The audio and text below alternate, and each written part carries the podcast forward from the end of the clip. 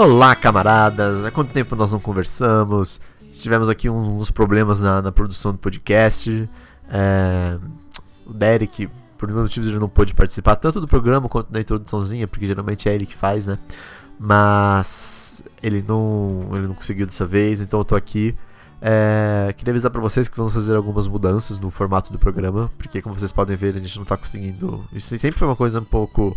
É, irregular o, a, a, periodicidade do programa e a gente decidiu que a gente vai tentar fazer um programa por mês, um programa bem feito por mês. E vai começar a partir do mês que vem, de outubro. A gente vai fazer o primeiro programa, depois o em novembro, depois o dezembro, assim sucessivamente. O de sempre, chama a gente para fazer parceria, estamos abertos, agora a gente vai voltar com tudo. É, vamos deixar o e-mail aqui pra, no, na, na descrição para vocês darem uma lida. E eu queria avisar vocês que isso é um, um programa, obviamente, como vocês podem perceber, sobre Bacurau. Um filme maravilhoso que eu amei demais. Provavelmente é um. Cara, tá ali com um assim, dos melhores filmes que eu já assisti, provavelmente, assim. Tá pau a pau ali com, com Deus e Diabo e. e. Cabra Mercado pra Morrer, que são meus filmes, é, que são meus filmes preferidos, né? E. Enfim, é muito bom. Ele é extremamente bom. Ele é bom mesmo. E se você não assistiu, recomendo que você assista antes de ouvir esse podcast, porque nós tínhamos planos de fazer uma primeira parte é, sem spoilers e depois uma com spoilers, mas não deu certo, porque não dá pra você falar desse filme sem colocar spoilers no meio. Então não ouça esse podcast se você não assistiu esse filme. Eu recomendo muito veementemente que você ouça, que você assista esse filme. Não só para ouvir esse podcast maravilhoso, mas porque esse filme é realmente muito bom. E eu tenho cá comigo que ele é um filme que ele muda vidas. Eu acho que ele é um filme que você poderia facilmente é, dividir sua vida em antes de Bacurau e depois de Bacurau. Porque ele é muito forte e... Bom, ele é perfeito, ele é maravilhoso. Assistam Bacurau. E acho que é isso, então vamos para o programa agora.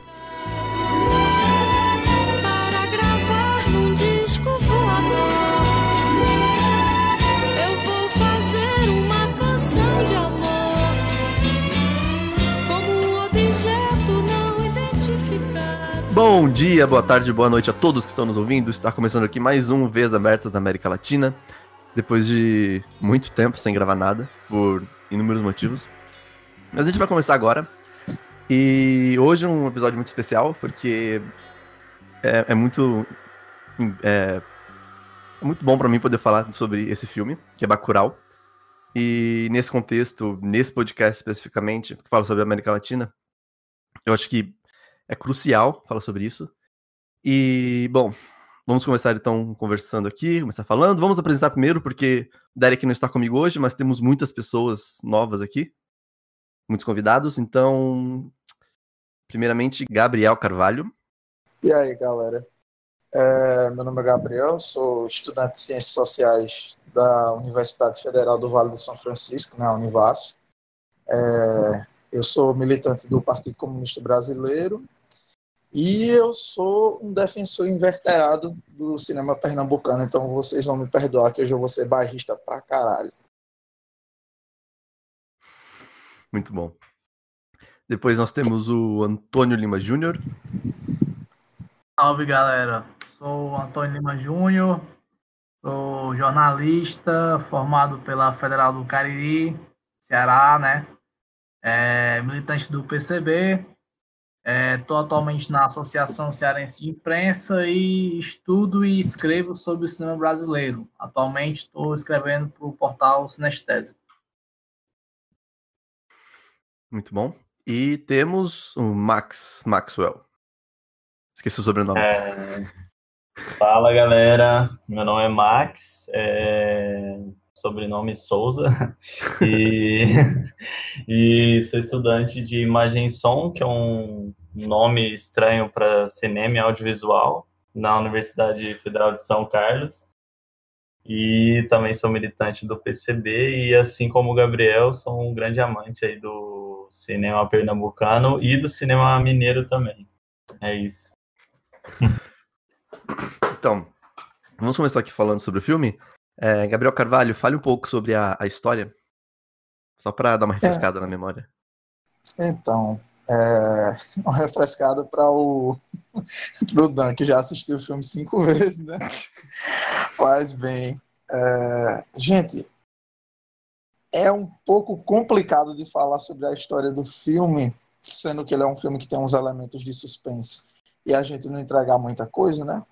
Mas, assim, basicamente, Bacurau é o nome da cidade onde o filme se passa, né? é uma cidade fictícia que, é, que fica num distrito de uma cidade maior no oeste de Pernambuco. E um dia, essa cidade some do mapa depois de aparecerem uns forasteiros, que são pessoas assim que parecem ser do sul do país. E eles começam a ser atacados. E isso é, eu acho, o máximo que eu posso dizer sem entregar muito do enredo do filme. Né? Sim. É, então vamos começar falando, cada um dando suas perspectivas sobre o filme. E eu acho que é Sim. bom também falar sobre a, a recepção que sentiu na sala. Na, Com certeza. Na sala de cinema. Então, pode começar, Antônio. Bem, é...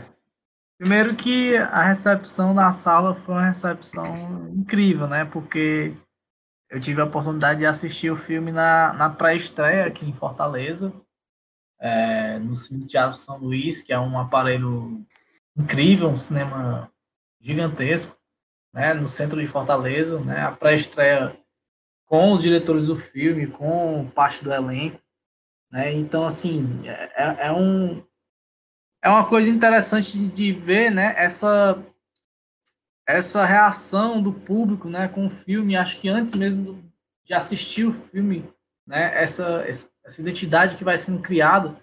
É né, um filme que já conseguiu aí 2 milhões de, de, de renda, né? É, então, assim, é, é uma parada incrível, né? Até o próprio Kleber, ele costuma compartilhar nas redes sociais, né? Essa, esse resultado, né? Os memes, né? Tudo mais. Então, isso mostra, mostra uma força interessante, né? E aí, é, é, é é um filme que, que faz muita homenagem ao próprio cinema brasileiro, né? cheio de referências assim, para quem acompanha. Né? A própria abertura do filme é uma espécie de, de continuidade de outro filme, né? que é o Brasil ano 2000, né? tanto, tanto na trilha sonora como no próprio começo mesmo. É, acho que, na, na, verdade, a trilha sonora do filme todo é, é, é, é cheia de homenagens, né? Áurea Verde de Augusto Matraga, né?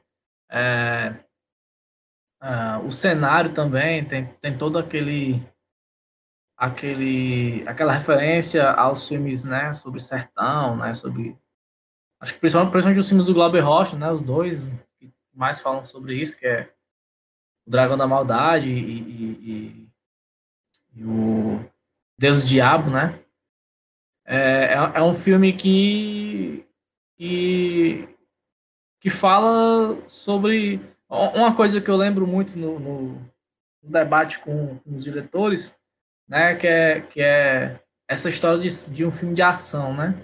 Ele distorce muito dos, dos, outros dois filmes do Kleber, né? O Aquarius e o Ao Som ao Redor, por ser um filme mais de ação, mas eu acho que não é necessariamente um filme de ação, é um filme de, de reação, né? Acho que o desenvolvimento do filme ele mostra muito isso, essa questão da de que não é um filme que usa a ação pela ação, né? A ação ela é utilizada porque é um, é um fenômeno de reação, né? Diferente de outros filmes que a gente vê aí que sempre sempre se cria uma forma de justificar toda a ação do filme de uma forma que acaba não justificando, né? Acho que, que Bacurau ele tem essa coisa interessante que aí também intercala muito com, com o contexto que a gente está, né? De que muito que a gente faz é provavelmente da reação. E, e até já estão até criando uma ideia de que o filme é uma. Ele forma uma trilogia com os outros filmes do Kleber sobre a invasão, né? Porque o Som ao Redor fala da invasão, é, lá do. O pessoal da, lá da, da, vigi, da dos vigias. Ah, o Aquarius fala da invasão lá da empreiteira. E agora nós estamos falando sobre a invasão é, dos estrangeiros, né? E aí acho que é o grande, grande mote aí do filme, né? Um filme que E tem muito também essa questão do, do, do colonialismo, né? Tá, eu estava conversando com um camarada que assistiu o filme mais cedo, e ele estava impressionado, assim, né? Dizendo, cara, tem muitas referências ali que só quem, só quem é do Nordeste né, consegue entender. Porque realmente isso tem a ver com essa quebra da construção colonialista do cinema, né? É, de da, gente, da gente se adaptar a várias referências de fora, né? Para pensar o cinema. E o filme, na verdade, está tirando onda com, com as pessoas de fora, né? Acho que é um, uma parada incrível, porque não é todo dia que a gente vê um filme que os gringos é quem se fode, né? Geralmente são eles que, que ganham a porra toda. Né? Eu acho que, inclusive, a própria inserção do, dos personagens sulistas, né? É um, uma contradição sobre isso aí. Agora, tem também outro elemento que eu acho massa do, do, do filme, né? E aí também fala um pouco da qualidade de direção do, do Kleber e do Juliano, né? Que é o, a condução dos figurantes? Não são figurantes, né? Os personagens, eles não estão ali só para compor espaço. Né? Até o próprio Kleber falou na, na pré-estreia em Fortaleza que o filme todo tem 54 pessoas que falam, né? Então, é, é, é, uma, é uma coisa assim, de que aquelas pessoas ali, elas estão, elas participam do filme, não só como, como, como, como pessoas que estão na parte de trás, né? Elas falam, elas dialogam. Né? E, e, isso, isso é muito parecido com o que o próprio Glauber Rocha fazia também nos filmes dele. Né? Se a gente for pegar é, os, os, dois que falam do sertão, né? o Dragão da Maldade, Deus Diabo, eles utilizam muito, ele utiliza muito os, os, os personagens que estão fora do quadro principal é, de uma forma assim incrível, né? Porque tem uma, uma cena do Dragão da Maldade que para mim é uma das melhores cenas do cinema brasileiro, que é a cena do cortejo lá do, do, do povo, que a câmera acompanha o cortejo e, e, os personagens que geralmente são principais, né, que são os atores mesmo, eles ficam só, ali... Só uma coisa, qual que é a cena, porque cortou um pouco aqui na parte da cena. Ah, é a cena do, do cortejo quando o povo chega na cidade, né, junto com, com, com a Santa e o, e o Coirana. Ah, é, sim, sei, sei. Eles vão andando, né, pela praça e vão fazendo um cortejo, cantando a música lá de Cosmo Damião e tal. E os, e os personagens principais, ditos principais, né, que são os de, de atores mesmo, eles ficam ali estáticos, parados, não sabem o que fazer. E quem domina a cena é o povo, né? Ou seja, quem, quem domina ali é o povo. É uma, é uma, é parada assim genial, que aí você fica pensando, caramba, cara, para conseguir conduzir uma cena dessa, é, é, tem que ter um domínio assim, elenco sensacional, né? E acho que isso é inclusive uma qualidade do Bacurau de saber utilizar os personagens, de saber utilizar aquelas pessoas, né, não só como figurantes, né? Isso inclusive gerou todo um, um, uma ressignificação na, na, na, própria cidade, né, que, que foi o cenário do filme. Sim, sim. É, concordo. Bom, Max, depois a gente conversa direitinho sobre a das respostas, mas Max, que, que, que o senhor achou do filme e qual foi a recepção aí em São Carlos? É, primeiramente, eu queria dizer que é muito bom ir no cinema e ver um americano tomar um tiro na cara daquele jeito ali. Gostei muito do filme mesmo. Foi muito bom aquela cena depois coloco. Da, da, da, da, cabana, assim, foi muito, muito bom. Cara, e... Depois eu vou falar que a gente vai começar os spoilers já, porque. ah, ah, tá, desculpa, galera. Foi mal. É... Mas foi muito bom mesmo. E também, é a segunda vez que eu assisti o filme, assisti hoje, na verdade, pela segunda vez também. É... E eu acho muito legal, tipo, que o Kleber Mendonça, né? A gente fica falando muito do Kleber, mas tem o Juliano Dornelles também. Mas enfim, eu assisti mais os filmes do Kleber, né? E ele ele coloca uma, co uma coisa diferente no cinema brasileiro atual, que é o, o, Brasil nos últimos tempos bebeu muito de uma raiz tipo extremamente realista, assim. no cinema. E aí o, o Kleber ele traz essa coisa de colocar um, um, um cinema de gênero, né? Tipo, colocar principalmente os elementos de suspense, terror, é, saindo um pouco dessa representação é, de, do, do, realismo, assim, que eu acho bem interessante, né? E até entrando nisso, eu, vi eu ouvi muita coisa sobre o filme e muita gente tentando encaixar num gênero específico, né? E acho que o filme ele tipo bebe de vários gêneros, né? E isso é muito rico, assim, é muito bom. É, além disso, também vi algumas críticas, né? É, falando que o filme é maniqueísta e tal. Mas, tipo, uma coisa que eu fiquei pensando muito nisso, né? E que eu venho pensando bastante, tipo, em relação ao cinema e a cultura no geral, é que é, existe uma tradição, né, de considerar é, o filme ruim quando ele é, coloca um, um lado como como vilão, né? Só que isso é uma tradição que vem principalmente de uma escola francesa, né? Na época da Guerra Fria ali, que eles tomaram uma posição de não tomar lado e que sempre quem não toma lado acaba, né, tomando o lado do capital. No, no, no na época ali, eles tomaram o lado é, dos Estados Unidos e é, esse tipo de, de, de, discussão, ah, o filme é maniqueísta, ele não dá oportunidade para o espectador decidir e tal, né? Eu acho que é uma discussão muito é, ingênua, assim. Acho que na disputa por hegemonia, né, cultural e tal, é, em relação a, essa disputa política mesmo, é, seria muito ingênuo não ter filmes que colocam né, a questão colonial da forma que esse filme coloca.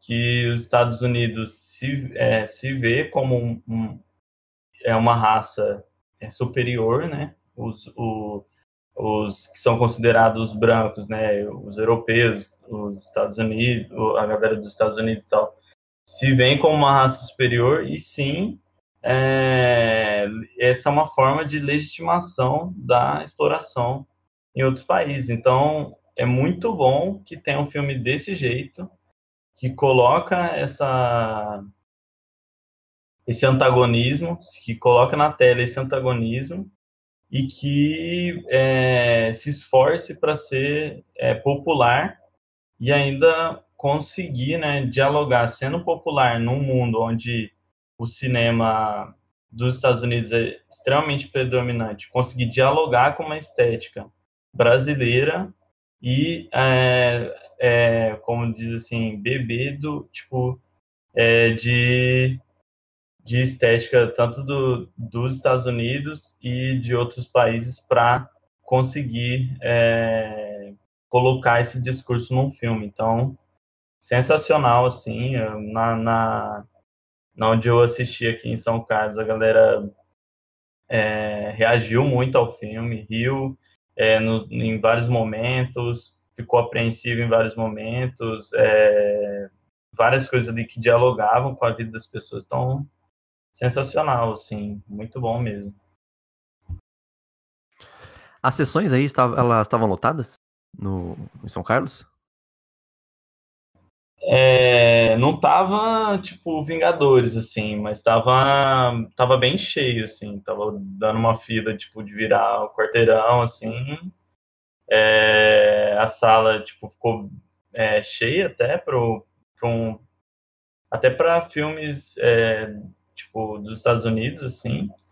E eu achei um pouco bastante é, grande mesmo tendo muito é, universitário, assim, ainda é, também vi bastante pessoa que era da cidade, assim, não assistiu o filme.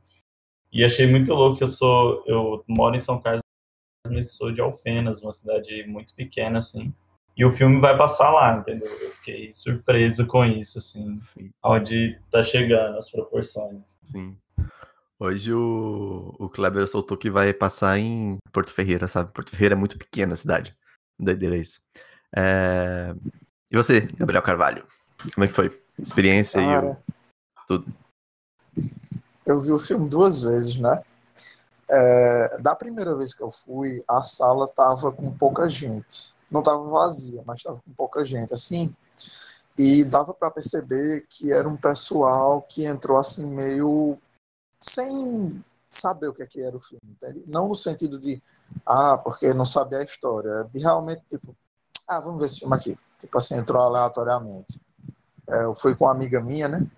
E tinha uns moleque na minha frente, velho, que tava fazendo uns comentários super idiota o filme inteiro, assim. E eu não vou mentir que isso isso acabou até afetando um pouquinho a experiência da primeira vez. Apesar de que eu amei o filme de qualquer jeito, porque eu já sou. Eu já conheci a obra do, do Kleber, né? Já, eu já sabia que isso é um filme foda. Aí, tipo, por mais que isso tenha me incomodado, mas ok, vida que segue. Mas da segunda vez que a gente foi ver, a sala estava quase lotada. Tinha muita gente. E, cara, foi outra coisa, assim, sabe? Porque era um público que era o pessoal mais que estava mais a par assim, do que, é que era o filme, né? É, então, tipo, você via que a galera reagia mais às cenas do filme. E, velho, é, eu fiquei. eu achei muito foda que da segunda vez que eu fui, no final, velho, o filme foi aplaudido, tá ligado?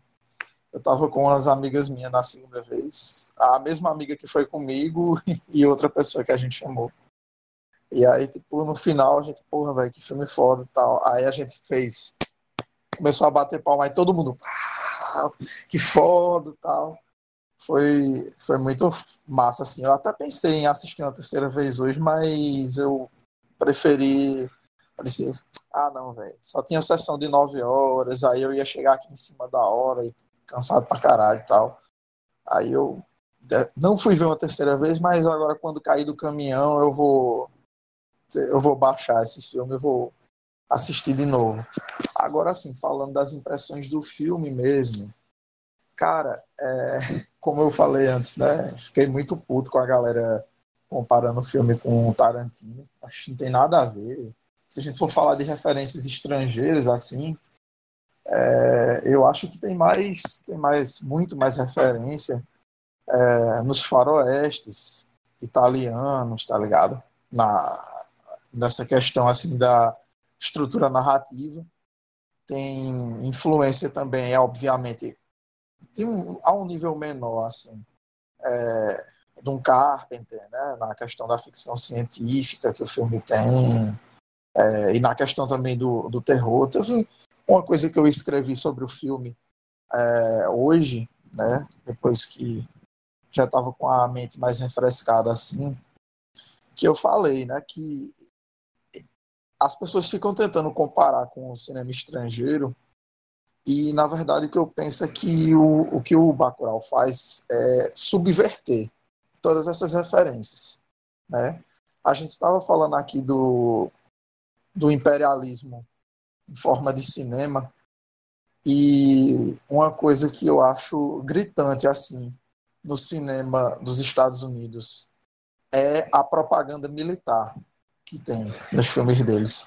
E essa propaganda militar é sempre no sentido de glorificar né, os, os crimes de guerra, as, as invasões que os Estados Unidos, as ingerências que os Estados Unidos faz em outros países, e eles sempre caricaturizam o povo daquele país onde eles estão é, impondo, né?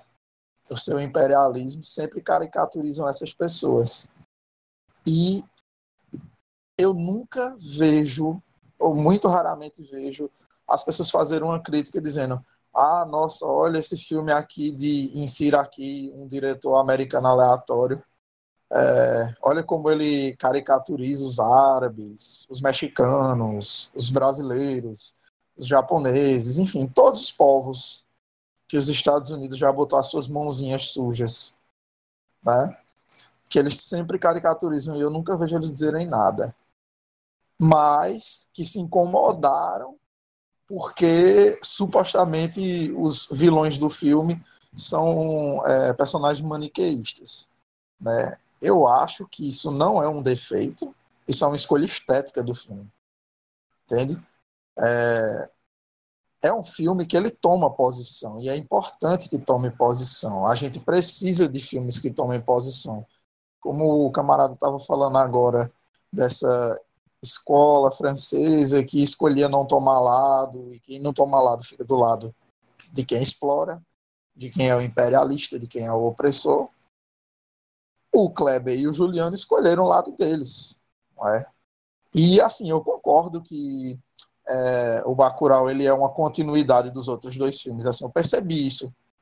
É, tanto da, da coincidência da invasão, né, é, que você tem nos outros dois filmes, é, tanto na questão de que você vê que os outros filmes eles tinham uma tensão assim que ficava um pouco subjacente. Só que em Bacurau, essa tensão ela explode em forma de violência, tá ligado? De uma violência de reação.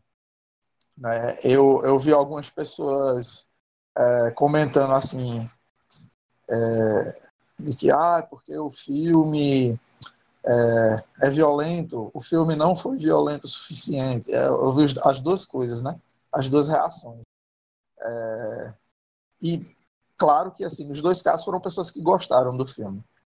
É, mas, como eu estava dizendo, nesse, nesse negócio, que eu, essa crítica que eu escrevi do filme, não é uma crítica não, porque há super babando o filme. É, mas, mas, assim, só essa crônica que eu fiz sobre o filme, que assim como a cidade é um personagem no filme, a violência também é um personagem. Porque, é claro que isso é uma interpretação minha, não sei se foi isso que o Kleber e o Juliano quiseram fazer, mas, cara, eu, eu não estou tirando isso do, do ar. Assim. É... Aquele filme, ele tem uma certa defesa, né, da ação, da reação, melhor dizendo, da reação violenta de quem, de um povo oprimido, explorado, de um povo esquecido, é, que está sendo invadido, né? E, e é aí que, que mora essa subversão que o filme faz, entende? Porque ele pega todos os tropes, tá ligado? Todos aqueles, todos aqueles clichês que o, o cinema imperialista faz, né? Do faroeste. A, o clichê do índio, o clichê do mexicano, do latino, que é bandido, violento, que não tem caráter nenhum, que não tem personalidade nenhuma, eles subvertem isso. Não, são os, são os Yankees que são assim. Nós é que somos humanizados, eles que são os desumanizados. Né? Subverte isso, eles que são os invasores. Né? É, a coisa também do, do terror de sobrevivência, que tem um pouco disse também, é, herdando do Carpenter, né?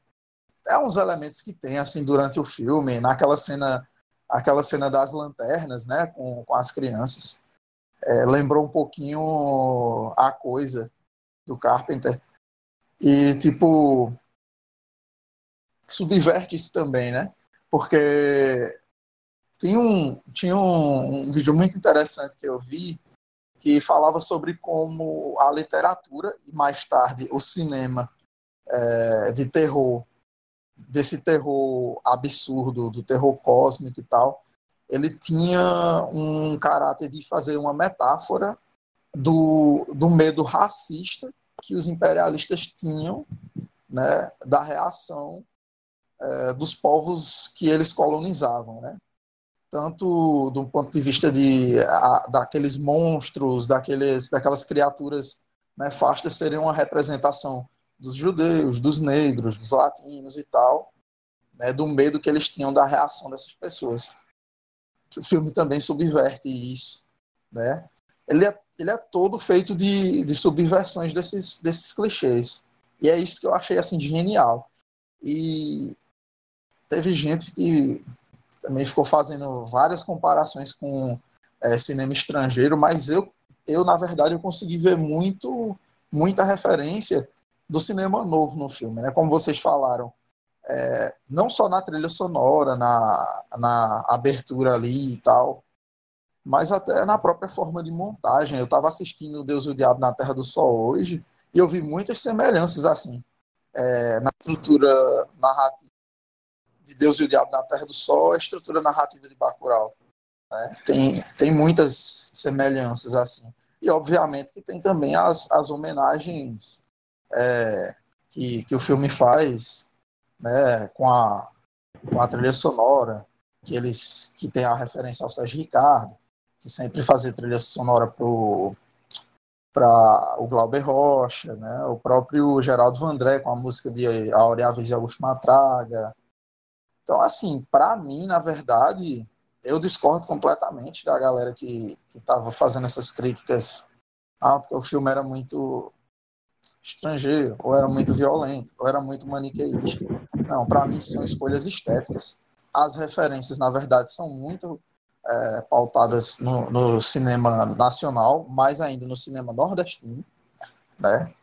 E, na verdade, essas escolhas estéticas, elas não são clichês, elas não são maniqueístas, elas são geniais e elas são um posicionamento político, porque é uma escolha estética que os diretores fazem de colocar no centro da narrativa pessoas, é, povos que sempre eram colocados de maneira desumanizada é, nesses, nesses clichês dos filmes imperialistas.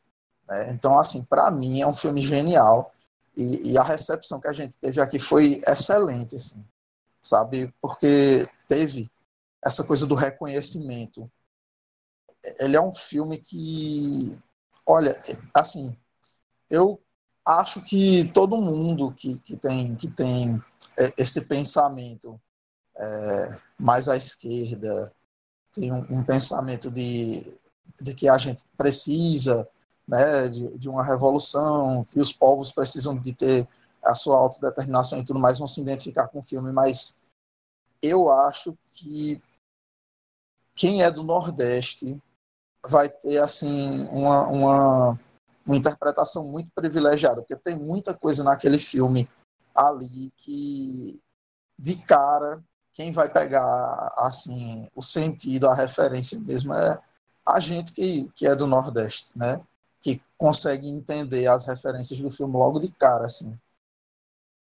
É, foi muito bom, véio, a, a, minha experiência, assim. Tanto do, do público quanto pessoalmente. É, então, falando um pouquinho só rapidamente aqui do, da, da minha experiência. É, eu assisti o filme cinco vezes, como já foi dito.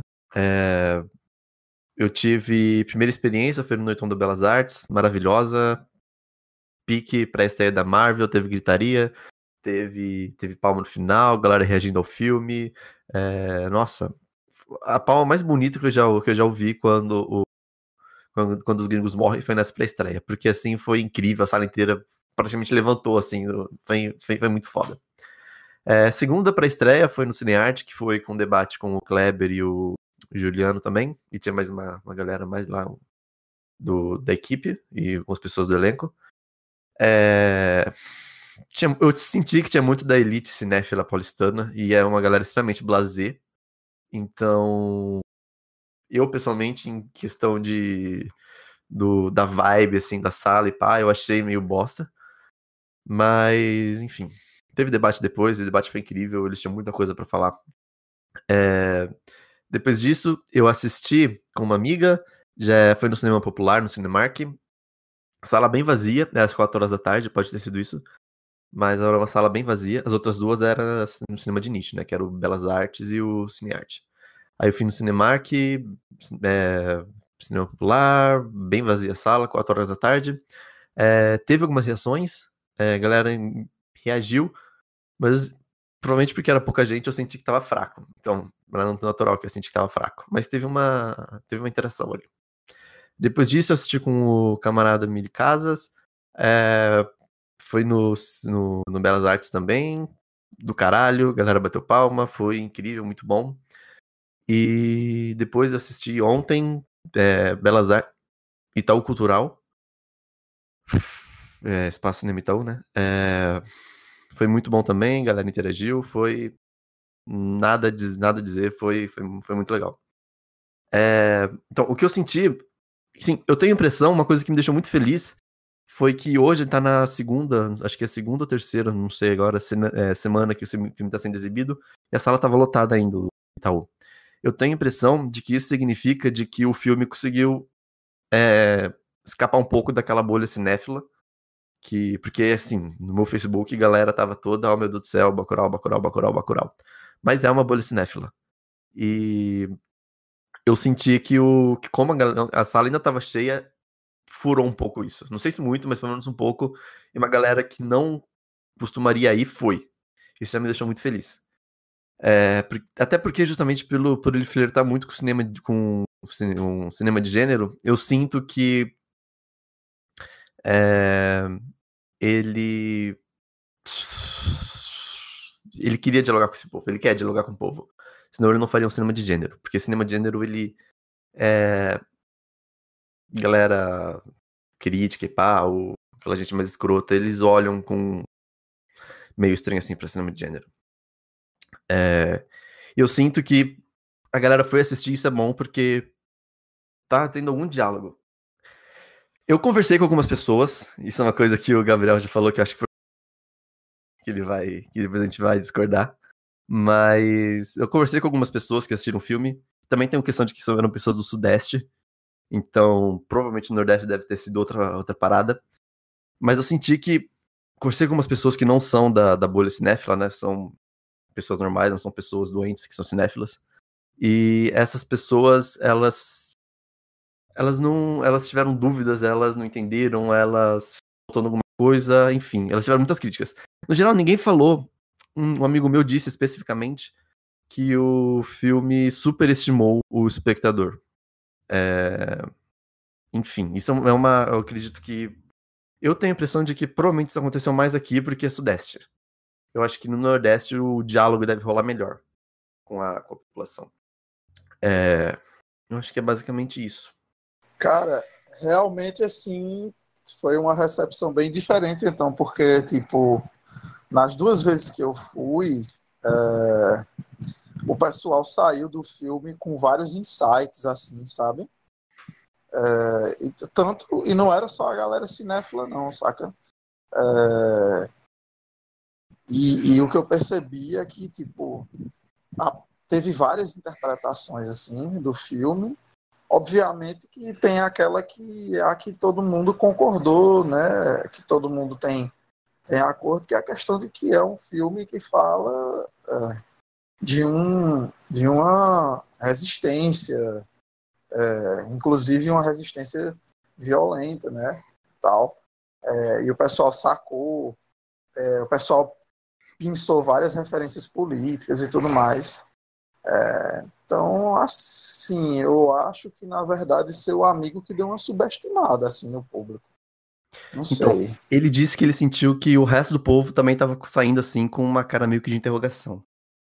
Mas eu não sei. Eu, eu tenho a impressão, eu não sei. Eu acho que às vezes a galera do, do, do, Sudeste até pode ser que eles tenham tomado um tapa na cara e aí ficou bobo o resto do filme, assim, tipo, sabe, meio, meio zonzo e, e não, não, pegou. Funcionou então. Funcionou perfeitamente. É...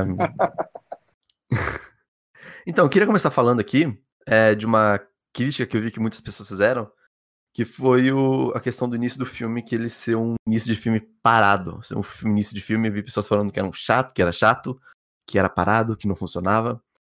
Eu, particularmente, eu tenho a, cá comigo a impressão de que o, o início do filme ele é essencial para não para ele não ser mal interpretado. Porque o, o filme ele fala sobre o coletivo, e o coletivo tem muito tem um pouco daquele, daquele desentendimento do, com a consciência geral, com a, própria ideologia burguesa, de que o coletivo é, existe a, a, dicotomia entre coletivo e individual, e aí o coletivo fica à esquerda, e aí se leva para nazismo ser de esquerda, enfim, aquelas coisas todas. E você para para pensar que, assim, que o, o Day Live do Carpenter chegou a ter uma. Os nazistas chegaram a flertar com ele. É, o próprio Us, que lançou esse filme, o Nós, eu tenho a impressão de que o. Se não fosse do Jordan Peele, e se não tivesse, fosse protagonizado por negros, é, a galera da alt-right poderia simpatizar também. É, e o início do Bacurau, eu tenho cá comigo que ele é muito importante para fazer. para destacar os indivíduos. Porque, apesar de o, de o grande herói da história ser o coletivo, ser a cidade, ser Bacurau, é, eu sinto que. Eu sinto. O, apesar de, de, de, ser coletivo, existem indivíduos. E os indivíduos eles têm que, ter, têm que ser notados também. E quando o filme ele começa, ele apresenta aquilo, apresenta a médica alcoólatra, apresenta a, a, a médica que vem de fora, apresenta o, o ex-matador de aluguel lá. Eu sinto que ele ele ele dá vida e humaniza e fala que é, eu não, acho que cortou, eu acho que cortou uma parte. Que você falou a med, uma médica alcoólatra apresenta aí ah, Deu um silêncio assim. assim. Então, a médica alcoólatra, o, o, o ex-matador de aluguel, a, a mulher que veio de, de outro lugar para voltou para a cidade. É, e aí o, o coletivo ele acaba tendo pinceladas individuais e mostra que são pessoas, não são máquinas, não são não é uma coisa mecânica, talvez. Não sei se dá para entender direito. Mas e isso que acaba destacando o filme para ele ter uma uma uma interpretação de esquerda coletiva e não uma interpretação de direita coletiva. Quero saber o que vocês pensam desse iníciozinho que a galera falou que é chato e desnecessário e tudo mais. E que podia ter cortado. Ah, assim, eu discordo, assim. Acho que, ah, como eu falei, né? O filme é cheio de referências e, e logo o começo do filme mesmo, se a cena inicial para mim foi arrepiante, né? Porque é, aquela música lá da Gal, cara, é incrível, né? É aquela coisa de você do espaço para chegar lá e tal. E como eu falei, das referências, né? É, o filme ele é exatamente o. É como se fosse o final do Brasil ano 2000, né? Do, do, meu xará, Walter Lima Jr. E termina com a mulher lá andando na, na estrada, ao som dessa música, né, não identificada, da Gal Costa. E Bacurau começa exatamente assim, né? A música da Gal Costa, a estrada, só que dessa vez é o caminhão lá que, atropela os caixões, né? Eu acho que, com, como tem essa questão do personagem principal ser a própria cidade, né? É óbvio que ele vai apresentar os, os, os personagens que compõem o todo dessa cidade. Então acho que não é muito cansativo, não, né? Se a gente for, for comparar, por exemplo, o Aquarius é, é, é, mais é realmente cansativo em alguns momentos. Acho que o Bacurau não, tem essa coisa no começo, não. É, eu tava só lembrando uma coisa aqui, que foi falado mais antes, né? A, a, a cena mais aplaudida que teve aqui na, na pré-estreia foi exatamente essa cena que matam lá, dá um tiro na cabeça do, do gringo, né? Olha os spoilers aí. Acho que isso tem a ver exatamente com essa. Com, como o público do Nordeste consegue assimilar essas questões. Né? Foi incrível, assim. Eu fiquei, caralho, todo mundo aplaudindo assim. Parar, foi um negócio muito, muito louco. Né? E até, até fizeram, fizeram a pergunta ao Kleber como é que estava sendo a reação do filme no, nos estados do, do Sul e do Sudeste, principalmente na cena em que os sulistas falam que não são iguais aos nordestinos, né? acho que, que tem muito a ver com isso também da percepção. Mas enfim, acho que o começo do filme ele não, não é cansativo. Ele, muito pelo contrário, consegue criar as condições para chegar no momento de tensão do filme. É, aqui em Fortaleza, né, ele está sendo exibido no Dragão do Mar, que é um cinema é um cinema mais mais cult, né? mas que, tá, mas que ainda assim tá. Aí já conseguiu mais de 3 mil espectadores. É, um, um, amigo meu disse que tentou ir domingo lá e não conseguiu, porque tava as sessões tudo lotado. E tá prestes a superar o recorde de, de bilheteria do, do cinema do Dragão do Mar, que é inclusive o Aquarius, né? 7 mil espectadores. o próprio Kleber vai quebrar seu recorde aqui em Fortaleza. É... E... Cara. Hã? Ah, fala, fala. Não, pois é, tipo, essa questão da recepção e, e da bolha, eu vejo muito semelhante a um filme que também estreou há, há uns meses atrás, que é o Divino Amor, né? Um filme que tem um trailer legal e tal, mas aí quando você assiste o filme não tem não tem quebra muitas expectativas do filme, porque é um, é um a gente está num momento de resistência, não sei o que, não sei o que. Aí aparece um filme que fala sobre um futuro que todo mundo é evangélico, não sei. É, então isso cria uma expectativa no público, né? Bacurau também criou essa expectativa, só que ele conseguiu, ele conseguiu que essa expectativa se transformasse em algo que durante o filme consegue se manter, né? Acho coisa que em Divino Amor não conseguiu, eu acho, né? E também ficou muito amarrado a essa bolha. Né? Porque queira ou não, o cinema ainda é uma bolha muito grande, assim, a gente precisa ainda melhorar muito na questão da acho que o, o grande gargalo aí é realmente a distribuição dos filmes, né? Geralmente são filmes que ficam ali quando não, não morrem nos festivais, né? Vão só para os cinemas mais cults, né? Que a gente fala. Não conseguem estourar essa bolha. Acho que Bacurau está conseguindo cumprir isso. E eu espero que também, quando sair a Vida Invisível de Eurídice Guzmão, também consiga quebrar um pouco essa bolha. É... É, eu acho que, aí, voltando também para uma questão que foi falada aqui, essa, essa necessidade de sempre ter que, que associar os filmes brasileiros com outros filmes, né? Eu vi uma crítica que fala que, como fala aqui, né, que as, as referências do, do, do Bacurau são muito mais ligadas ao, ao western mesmo do que Tarantino. E aí, é, pegando o lance do western, western spaghetti, né, italiano, já, já colocaram até um termo que é o Western Carne de Sol, né, do Bacurau. Acho que é interessante exatamente para ver como, como é muito associado, né? Até eu já comentei é, e isso não, é, isso não é novidade no cinema brasileiro, né? De sempre. Cortou o que você falou agora. Você falou comentei e aí cortou. Ah, eu, eu já comentei na, nas redes sociais, né? Que essa associação do cinema brasileiro com com o cinema internacional não é de agora, né? Sempre tentam criar isso de que é, a imitação, né? O, o, exemplo maior disso foi o Walter Hugo Cury, que era um cineasta da década de 70, que infelizmente é mais conhecido pelo, pelas cenas de putaria dos filmes. Mas, enfim, é, que os primeiros filmes dele são filmes geniais e e ficaram muito conhecidos como cópias do cinema europeu, principalmente do Antonioni, né? E, e enfim, tá, fica aquela coisa, né? Ah, o filme, filme brasileiro tal é cópia disso aqui, né?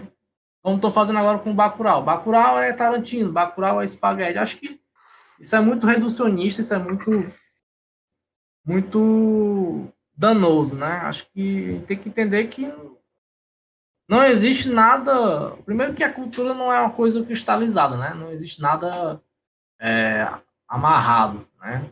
E inclusive isso, se a gente for pegar discutir influência, né? É, que é um exemplo melhor do que a influência que o Glauber Rocha fez em outros diretores mundo afora e que isso não é explorado tanto quanto o contrário, né?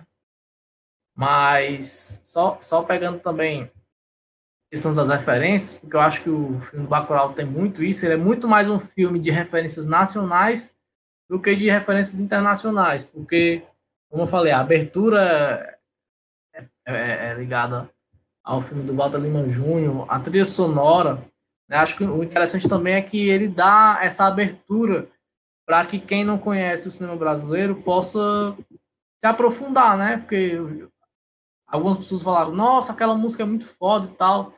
Aí eu até falei, é, ela é muito massa e ela é, e ela é o tema de outro filme. Aí a pessoa, ah, que legal, vou atrás desse filme, né? Então acho que é massa exatamente isso. E uma coisa também que eu fiquei na dúvida é que esse ambiente meio distópico parece muito com um filme do Nelson Pereira dos Santos, que não é muito conhecido, que é um filme chamado Quem é Beta, que é um filme da década de 70, que foi muito mal falado, porque tem até uma, uma, uma crítica na Folha de São Paulo, dizendo que, o, que esse filme é o Mad Max dos pobres, né? Porque tem essa coisa, né? Eu, eu vi algumas referências depois até. depois eu queria. Um dia eu encontrar o Kleber em algum canto aí, eu perguntar se ele colocou isso aí. Mas enfim. É, queria falar algum, em alguns pontos também. É, sobre isso do estranhamento e tal, vocês colocaram. É, o cinema assim do, do Kleber Mendonça, né, tipo, ele princípio ele realmente gera um, uma, um, um estranhamento no sentido de que ele não vai te explicar o plano de fundo completo ali de tudo, né? Ele vai, tipo, te situar na história, mas você vai acompanhar aquele, o que está acontecendo, assim. Então, tipo, e até por isso acho que o, o começo do filme, né, por aí se tratar de um filme que é, pretendia, pretende chegar mais a um público maior, né? Ele fez um, um, ele é um pouco mais devagar que o resto do, do filme mesmo, né? Porque por isso que o que o Dan já falou de ir pincelando entre os, os personagens assim que estão ali.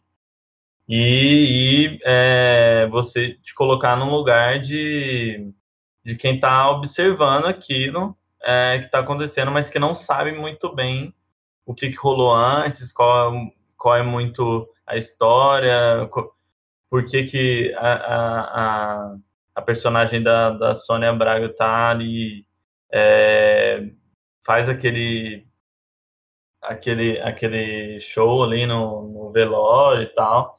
Então, tipo, tem, causa essas dúvidas assim mesmo mas que uma hora o espectador ele sai disso, né? Ele começa a acompanhar o filme e ver como a cidade vai se colocar diante daquele ataque, né? E também muito da hora essa dança coletivo, mas é incrível assim como retoma também a filmes, né, que tinham mais essa não que ele beba direto dessa referência, mas me lembrou, né?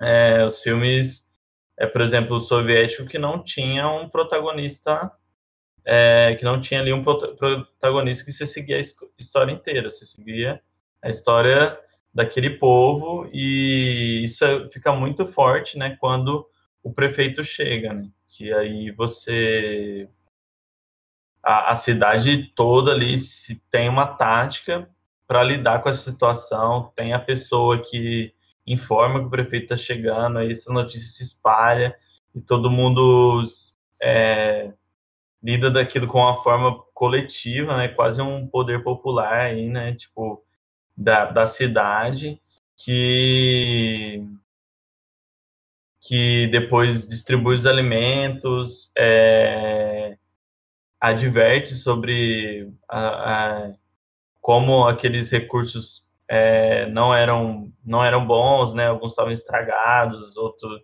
era um remédio que altamente viciante, que fazia você ficar meio leso assim e tal. Então, nesse sentido, achei sensacional o filme, assim, e é até uma lição, né, pro momento que a gente está passando, né? De que não adianta, é, pelo menos foi a leitura que eu fiz, né, de que não adianta se prender à questão institucional, né, tipo, porque as instituições já provaram várias vezes que não estão do nosso lado, né. E até também acho que ficou uma questão também para o cinema brasileiro, né. essa coisa da distribuição ela é, é, é um problema por causa também do lobby, né, dos grandes estúdios, que do lobby, do lobby que esses estúdios fazem é, nas, nas, nas salas de distribuição, né? como que é, tem um limite né, de salas para filme estrangeiro que não é respeitado, é, como que o filme brasileiro não tem esse espaço justamente por causa disso, o incentivo que é totalmente atrelado à, à iniciativa privada, né? Por exemplo, para fazer esse filme, é, os, diretores brasileiros tiveram que fazer uma parceria com a França e com a Globo Filmes, né? Então, é, também, é, de certa forma, é uma, uma lição que o cinema brasileiro tem que aprender, né? De enfrentar um, um governo que enfrente esse esse lobby é, da indústria cinematográfica, é, principalmente de Hollywood. Né?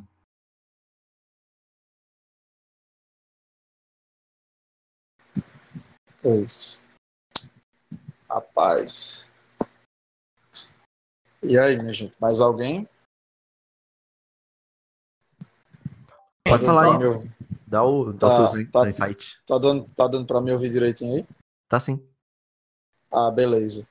Bicho, então, agora entrando mais no miolo, assim, é, do filme, né?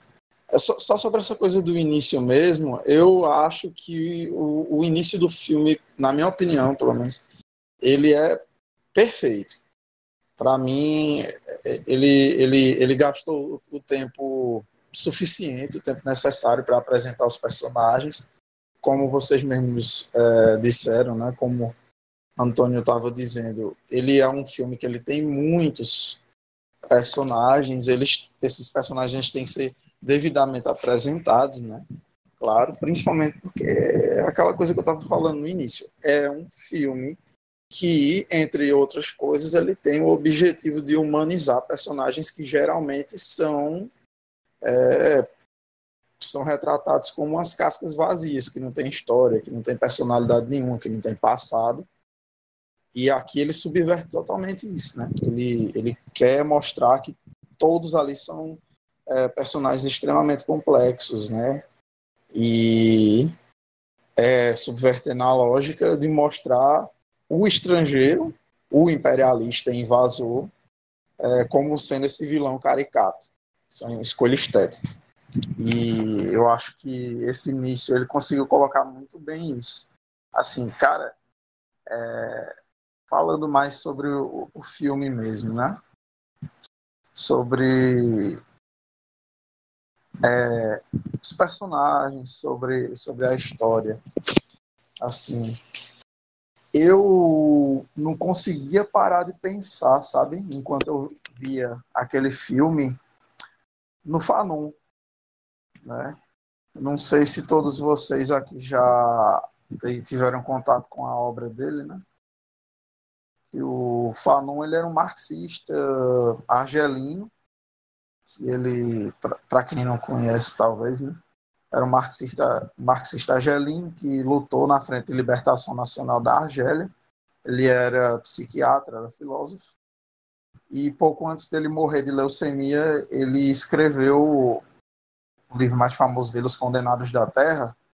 E nos Condenados da Terra ele tem um ensaio, que é o primeiro ensaio do livro, que é o Sobre a Violência.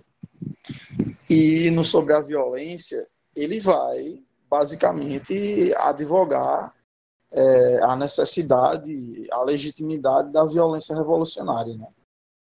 Inclusive, já aproveitando para fazer uma recomendação para vocês, tem um documentário sobre esse ensaio, que tem o mesmo nome do ensaio, é, sobre a violência, Concerning Violence. Ele não foi lançado no Brasil, mas ele tem uma versão com legendas em português de Portugal, que dá para o gasto. Né? E eu vou deixar o link que caiu do caminhão para vocês disponibilizarem junto com o episódio do podcast. E para mim, assim, esse filme dialoga muito com o que o, o Fanon trata. naquele episódio, né? É, naquele ensaio. Os personagens, eles estão numa cidade que literalmente sumiu do mapa. Então eles estão assim num lugar completamente isolado.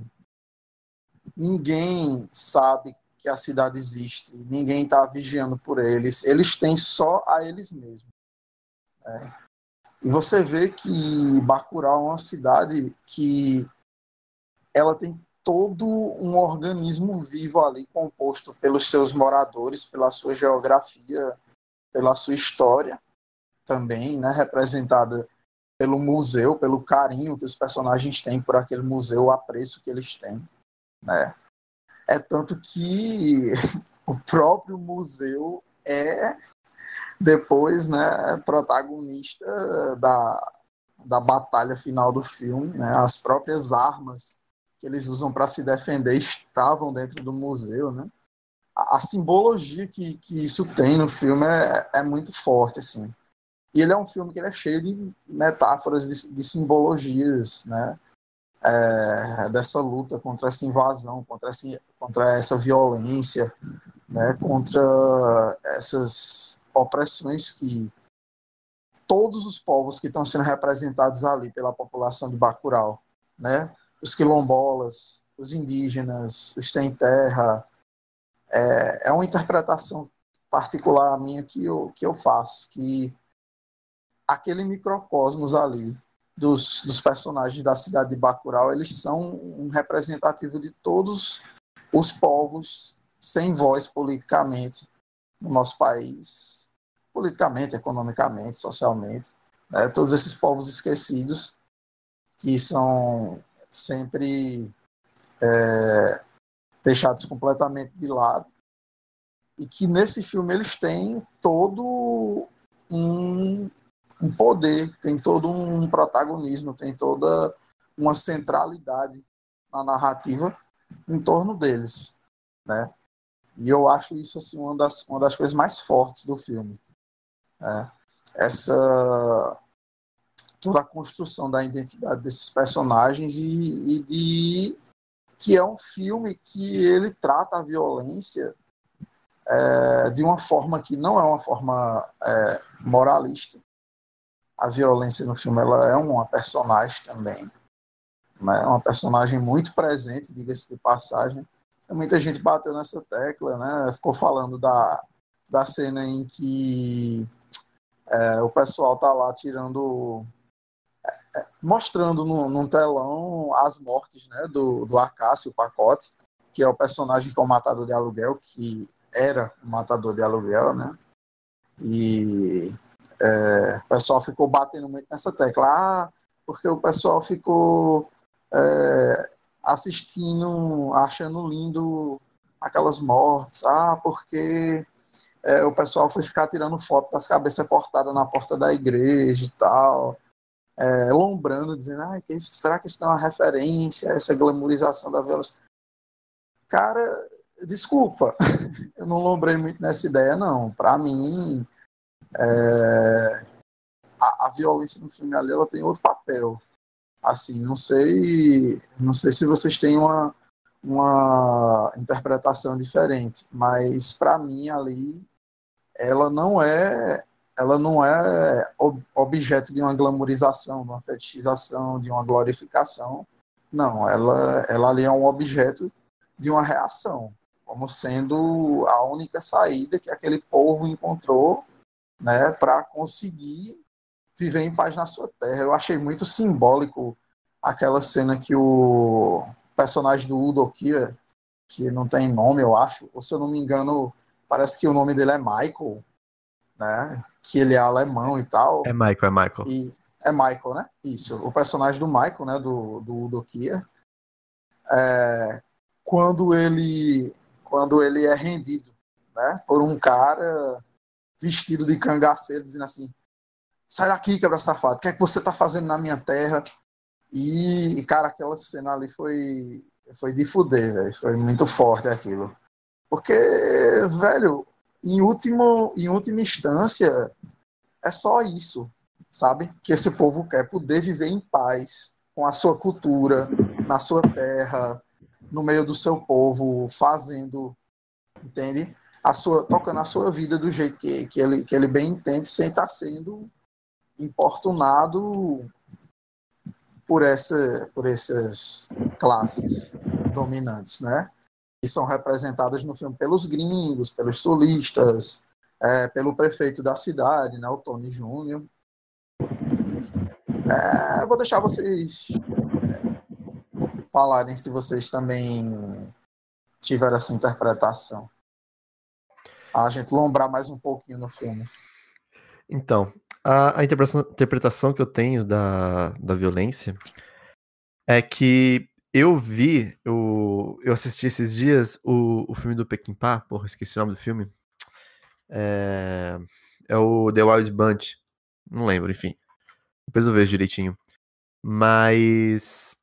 E aí, logo no início do filme, mostra uma, umas crianças e elas estão em volta do.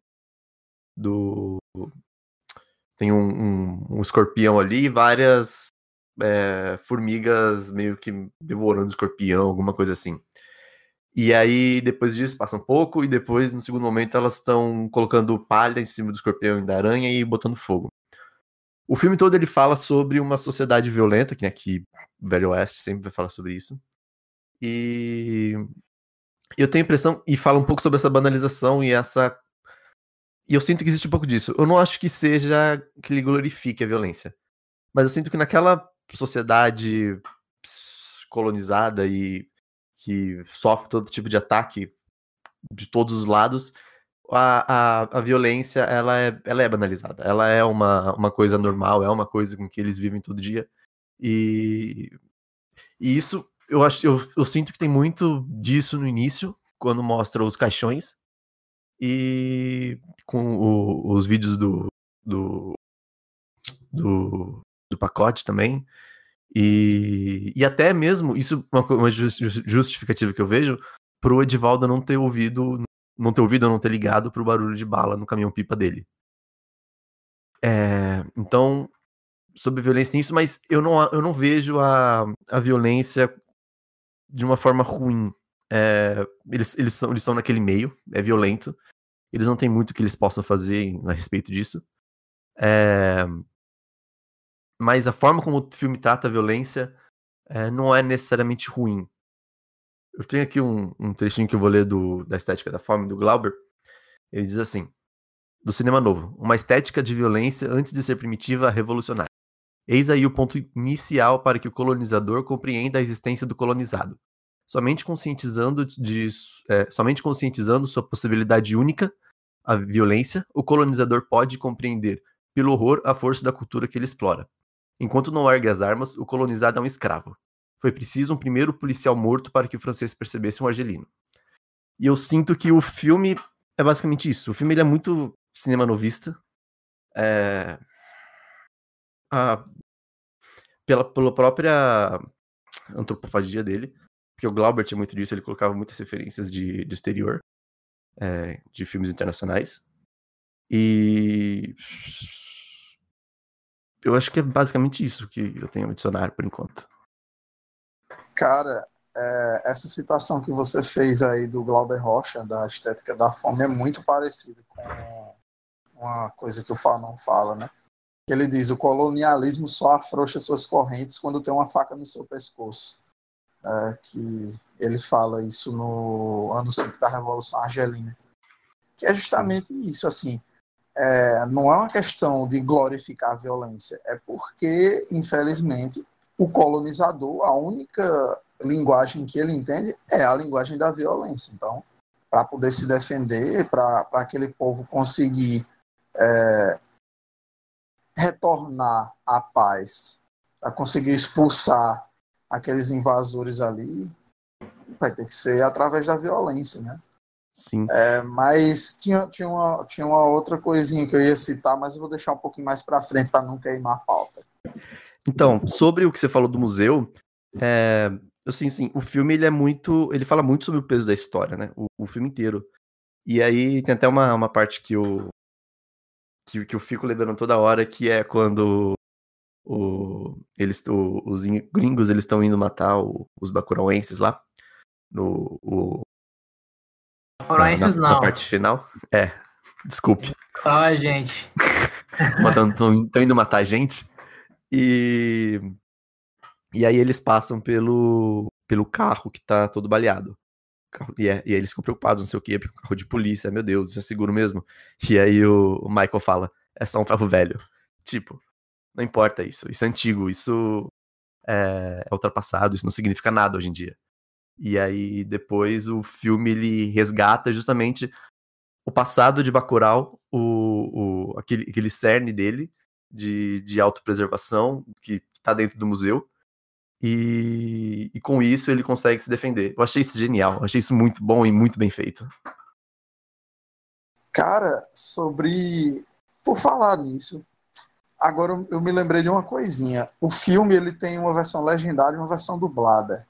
É, Vocês assistiram a versão dublada ou a versão legendada? Ou os dois? Eu assisti a legendada, mas eu quero muito assistir a dublada. Legendada. Aqui foi legendado também. Cara, aqui em Petrolina só teve a versão dublada, não tinha a versão legendada. E isso foi uma coisa que no começo me incomodou, assim, sabe? Porque eu fiquei assim, nossa, velho, que droga. Não acredito que eu, que eu entrei numa, numa sessão dublada. Oh, merda. Mas, cara, a escolha que o Kleber fez é, de como ia ser feita a dublagem, aquela dublagem ali quase é, Fokker and Soccer do Cacete Planeta, tá ligado? Meio, meio, com, meio com o tempo errado, meio com é, uma, uma, um sotaque caricatural, assim. É, até que foi um- uma escolha assim, esteticamente interessante, assim, para somar mais na coisa do é, da caricatura dos gringos, né? Eu achei. Depois eu acabei achando engraçado, achei interessante, assim. Mas no começo eu fiquei meio puto, assim, eu, puta que pariu. Eu não acredito que eu, que eu peguei um- a sessão dublada. Mas depois eu fui ver que aqui só teve o dublado. Mas aí quando cair do caminho eu assisto legendado mesmo. Aí outra, tanto o lance da dublagem como da legenda é um, é, é, seguem essa mesma linha, né? E uma sacada muito boa. Agora, isso tá falando Uhum. do lance da, da, da cidade, né? Não só o lance do museu, que acho que é muito simbólico, até inclusive a cena lá de, de não lavarem as paredes e tal, né? Porque realmente é, é nas paredes da memória, né? Como diz o Jó, que a lembrança dói mais. E aí é, é- tudo fica registrado nas paredes ali. Agora também tem o lance da, da escola, né? Que é um espaço de Sim. defesa, né? E o lance da igreja que é fechado, né? Uma cidade que, que sendo interior e tal, mas a igreja não existe, a igreja é fechada, né? É, e outra questão, né, que, é- que aí tem a ver com esse lance da, da, da cena dos tablets, né, tipo, é, assim, né, a violência, ela vai sendo, ela vai sendo banalizada ao máximo, né, eu acho que, que não, não dá para pensar aquilo ali como uma coisa a se condenar o fato da galera, da galera tirar foto do morto, né, eu lembrei muito da, da vida real, né, da galera do bairro que, tipo, tem grupo de WhatsApp do bairro que só serve para poder dizer que mataram fã de tal e aí posta foto do cara, né? Aí é aquela Tá. coisa, né? A gente tá numa cidade que está tá virando comum, né? Problemas policiais e tal. Mas é Sim. curioso porque Bacurau é uma cidade que não tem água encanada, né? O grande problema da cidade é a água, né? Mas ao mesmo tempo é uma cidade que tem tablets, que tem é, sala de aula com computador, com internet que abre lá o Google Maps no telão e tal. Então você vê essas contradições da, de uma cidade que tem tecnologia, mas não tem o básico, né? Não tem encanamento de água. Acho que isso é muito bacana de, de- de entender, né? Ah, ah, agora, outra, outra coisa que eu fiquei pensando na, na hora lá, que é, tem a ver com o final do filme, né? Que é quando eles condenam o, o, o estrangeiro a ficar debaixo da terra, né? É, Sim, sim. E aí fica aquela questão, né? O que é que há, o que é que há embaixo daquela terra? Porque aquela, aquela, aquele buraco ali ele já existia, né? Só estava tampado, né? Tem uma gradezinha lá e tal. Então fica uma coisa a se pensar também, não sei. É, esse lance da É. memória, né? Tem muitas coisas que ficam soltas no filme de forma intencional, óbvio, né? Para para se pensar, né? Sobre a história de Bacurau. É, eu queria voltar num, nos pontos que vocês falaram, né? Tipo, da questão da violência e tal, e, e até isso da história, né? Eu acho muito foda, assim, como que o Kleber e o Juliano, eles constroem essa questão é, da violência de reação. É, a- logo de cara, né, o, o, os forasteiros lá, no caso, os brasileiros, né, eles atacam o, a- a- os dois caras que estão no, no cavalo lá, é, os caras estão desarmados e eles já matam assim, sem pensar duas vezes, né.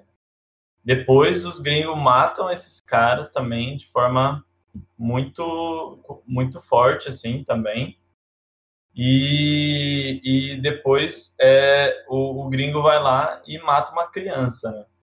então ele, ele vai construindo na, na cabeça do espectador né isso de que aquele aquele aquelas pessoas praticam uma violência que não é aceitável né?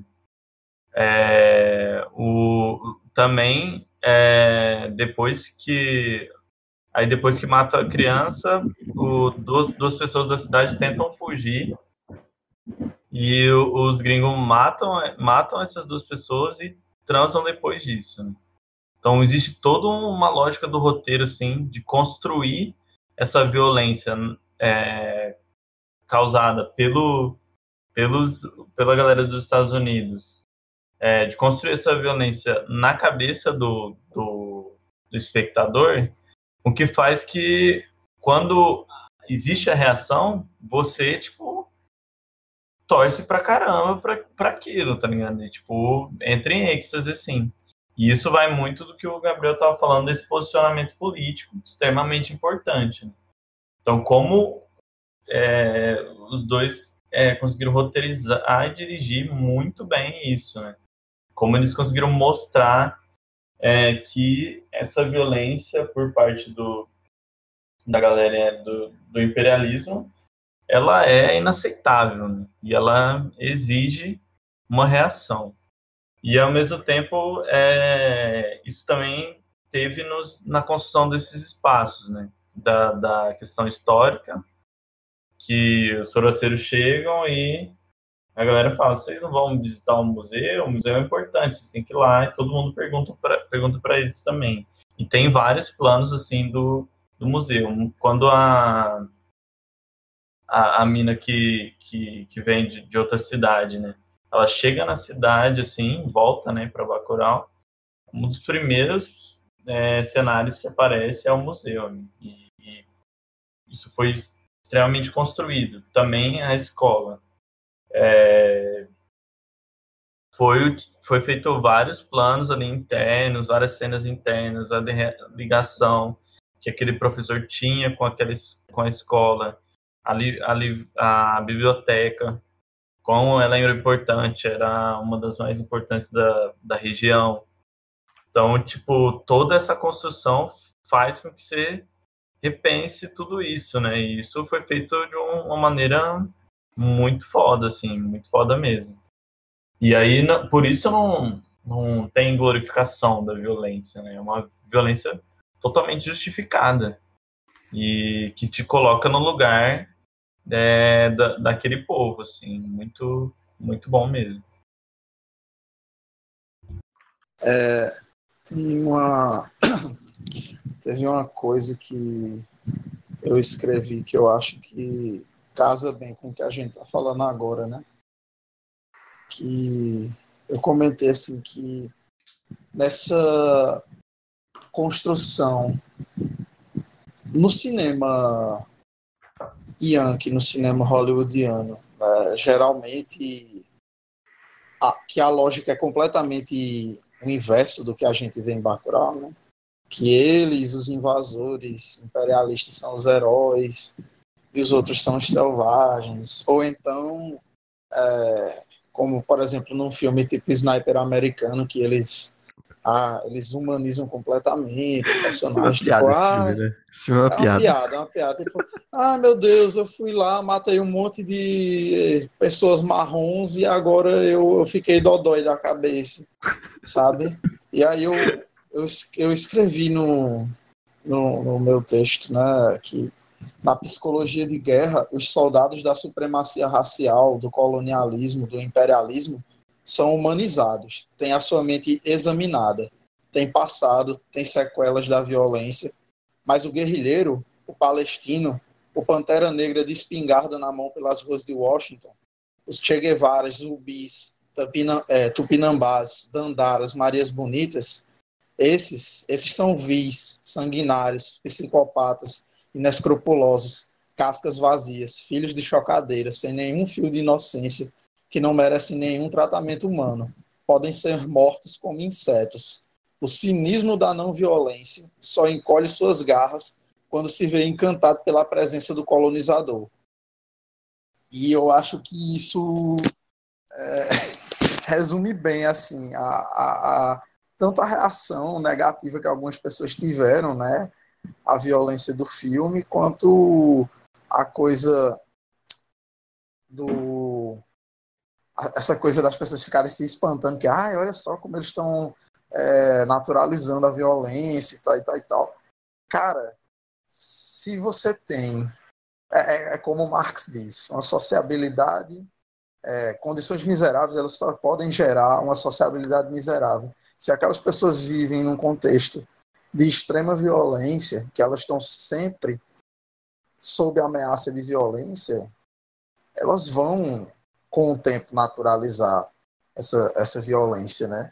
E aí, só que quando elas passam de simplesmente naturalizar para usar dessa violência para se defender, ah, aí, aí o pessoal fica, opa, não, peraí, vocês só podem ser vítimas, É, vocês só podem ser os, os mortos, vocês não podem ser os, é, os perpetradores de- dessa violência, né?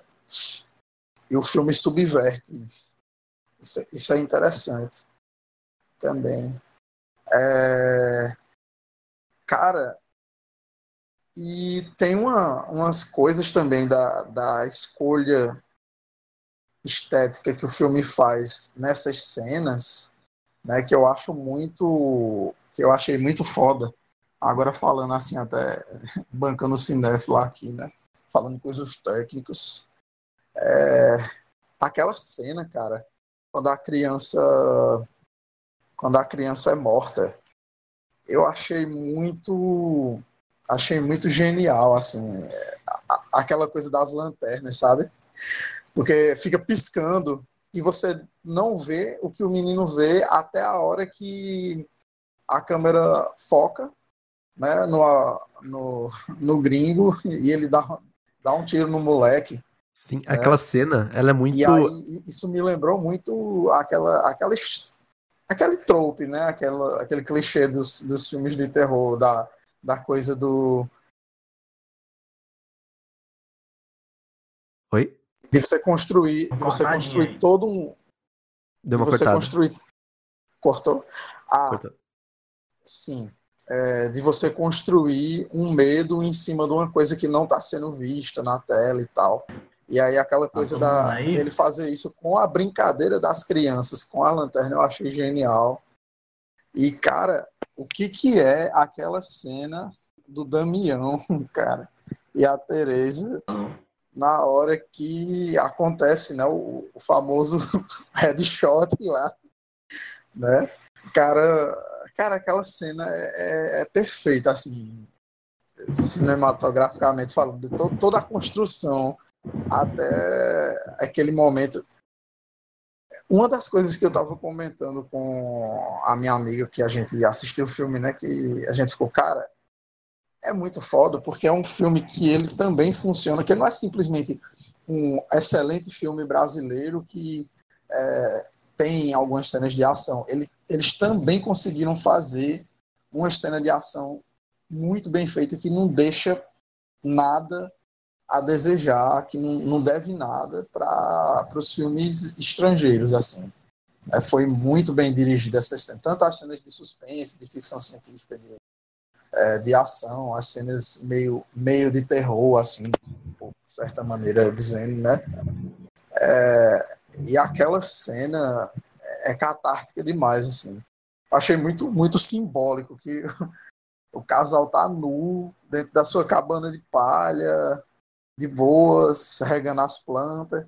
Aí chega os gringos lá, super achando que vão matar eles na maior facilidade.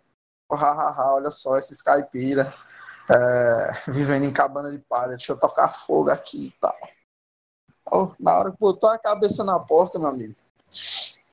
Pô, ficou. Cara, vamos, vamos, vamos, vamos falar. Vamos falar do quanto os, os, os efeitos especiais desse filme ficaram bem feitos, velho.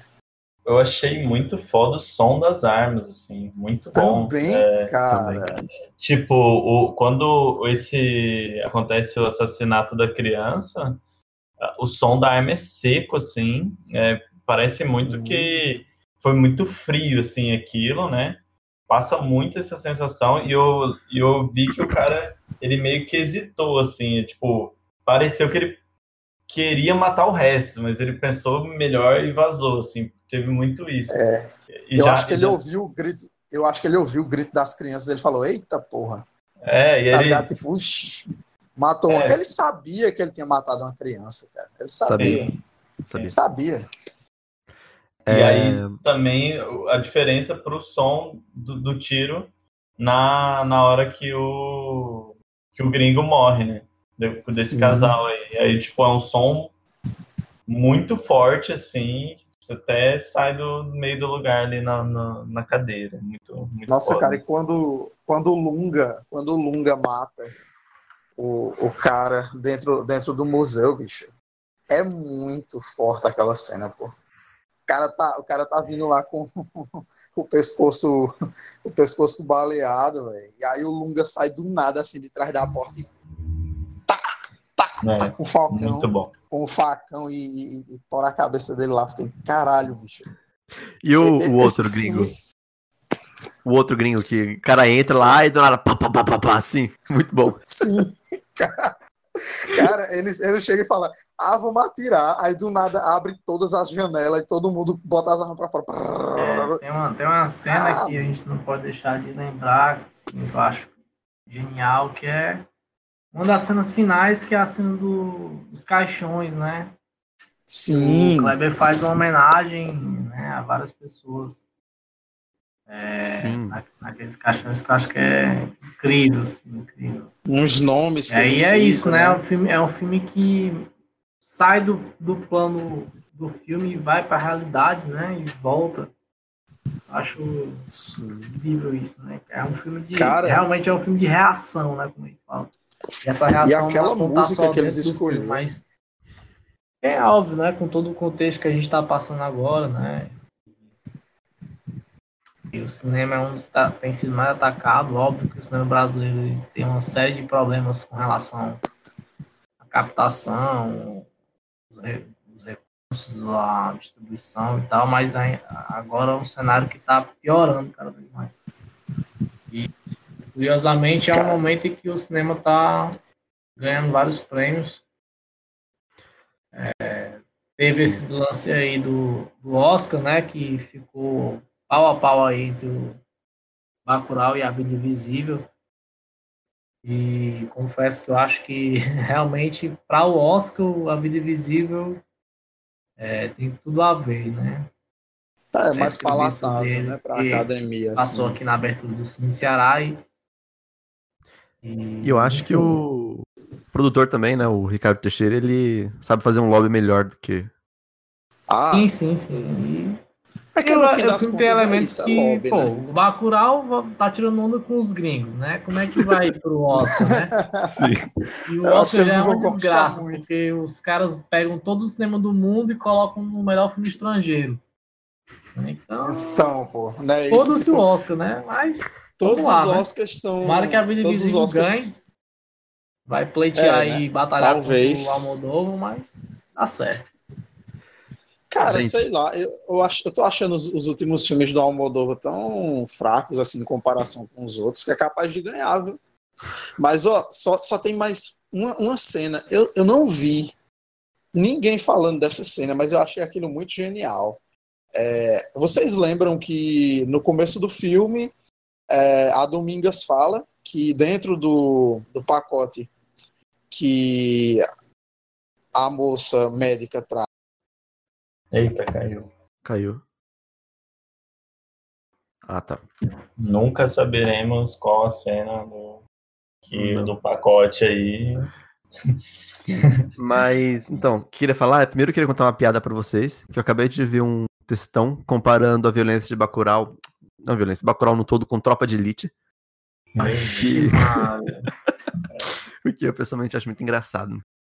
É, porque não faz sentido nenhum comparar a violência do, do, do Estado, a violência do opressor com a violência do oprimido, com a, com a resistência. Cara, eu vi um, um, um cara, assim, um vlogger. Eu vou até achar o nome dele, assim, chama Joel Pinheiro. Ele falou tanta merda, assim, que eu, que eu queria fazer um podcast só pra falar dele. Porque ele, o nome do vídeo chama Bacurau e a hashtag resistência.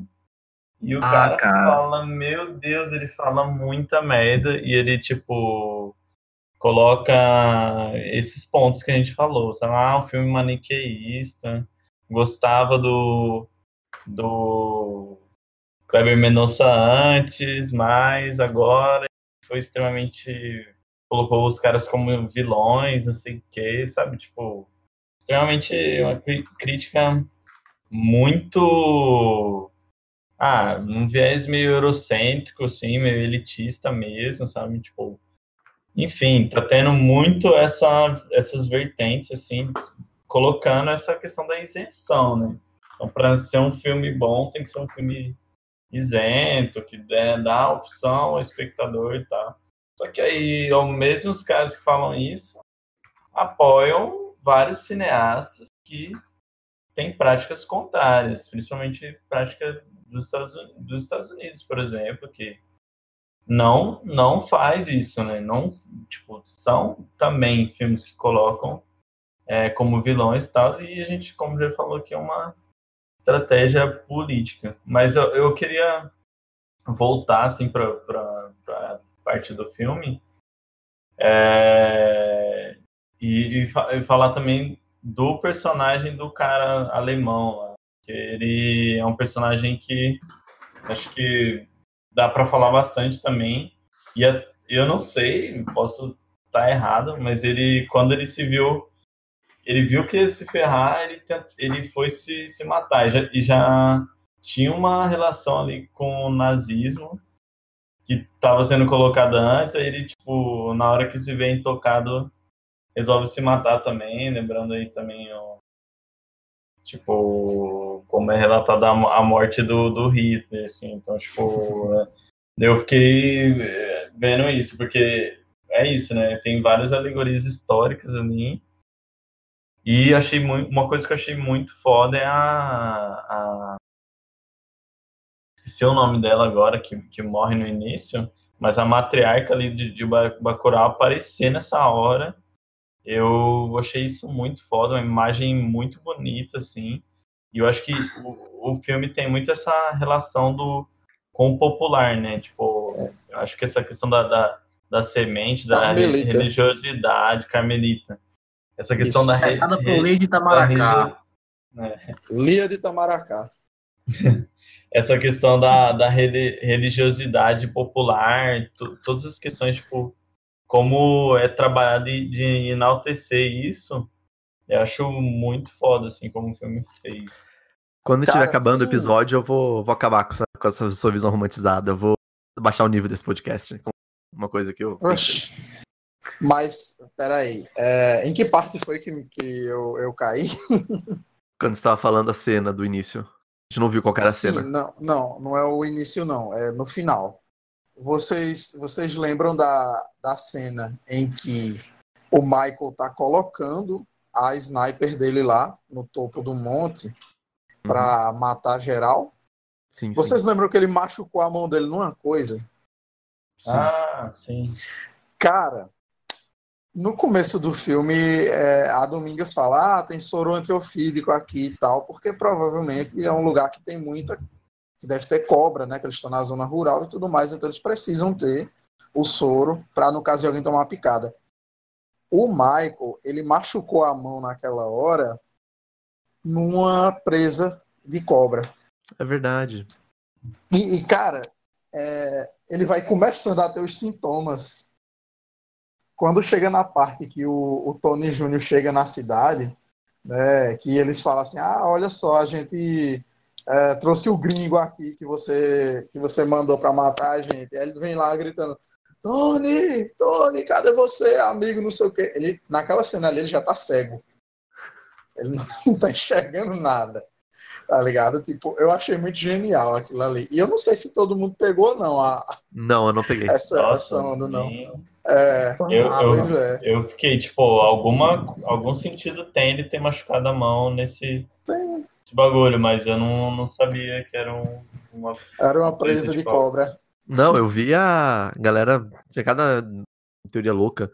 O Melato falou, teve o insight, a ideia de que aquilo era, era um cacto e o cacto era que fazia aquela sementinha e ele tava alucinando por causa disso. Nossa, foi. Não. Tem a galera falando que era tubarão. Que era tubarão. Agora, assim, é, Lima, você que também é nordestino, me diga. é, O que é que tu acha que era aquela semente ali? Mas. Olha. Sobre a semente. Eu não sei Aquela semente. o que seria especificamente a semente, né?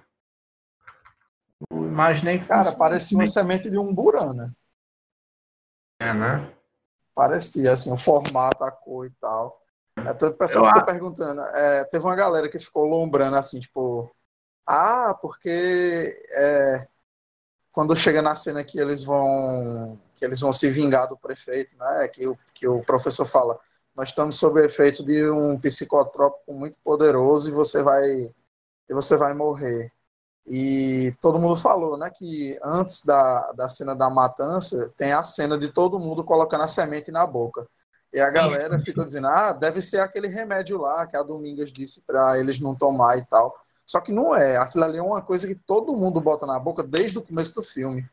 Isso. É, Quando, a, o- quando a personagem chega na, na cidade, ela recebe logo isso. Sim, o Damião já chega, abre a boca e tal, manda ela colocar. Todo mundo tá mascando aquela semente ali, tá ligado? Então, tipo, pra mim pareceu, pareceu uma semente de um burano. É, mas o pessoal ficou lombrando muito nessa, nessa semente aí. O... Eles comentaram, o... acho que foi a Emily que comentou. Não sei se foi a Emily ou se foi o, o Juliano Kleber que comentou no, no Cinearte que na França eles estavam. Eles, eles, eles interpretaram a sementinha como sendo a, a poção lá do. do, do Asterix e Obelix, é. Cada um com as suas referências Sim. regionais, né? Sim, É. A minha interpretação é, foi tipo que a semente. E aí também é brisa, talvez esteja falando merda aqui. Mas é que a semente fazia com que eles se conectassem, assim, tipo. Não. É, tem um pouco disso. É, eu, eu senti meio isso, assim, que era uma parada meio que se conectava ao coletivo, à cidade e tal. Eu Tipo uma entendi, ela, sintonia, eu né? entendi ela mais como uma figura de linguagem, mas, mas enfim. Sim. É, tem vários sentidos, assim. É- Ele é um filme que ele tem muitos significados. Claro que ele tem, né? O, o seu sentido mais objetivo, mas tem muita coisa ali que fica aberta para as interpretações, como é, todo filme acaba sendo, né? Eu, particularmente, assim, eu não gosto muito é, dessa galera que é arte pela arte, tá ligado? Tipo, ah, não, é, é o que você quiser que seja, ah, interpretação totalmente aberta. Eu, particularmente, acho uma merda isso. Né? Para mim, pra, pois é, para mim, para mim o, uma, uma, obra de arte ela tem, ela para ela ter a sua fruição estética, ela tem que ter um, um, um sentido que o artista quer transmitir, assim. Né? Essa coisa muito aberta, você deixa de fazer arte para estar tá fazendo só é, uma exibição da sua, da sua vaidade. Tá? É, e eu, eu acho... acho que foi muito bom é, eles não terem eles não terem pegado muito não terem ido por esse caminho, né? De terem sido mais objetivos assim com a mensagem do filme é... O, não sei, o Antônio, não sei se o Kleber chegou a comentar aí no, na sessão que teve. É, o Kleber e o Juliano chegaram a comentar na sessão que teve aí no, no Fortaleza. Mas aqui ele comentou da referência que teve ao ao Vietnã na, no filme. Ah, com certeza, velho. E aí, você, você, ele chegou a comentar aí?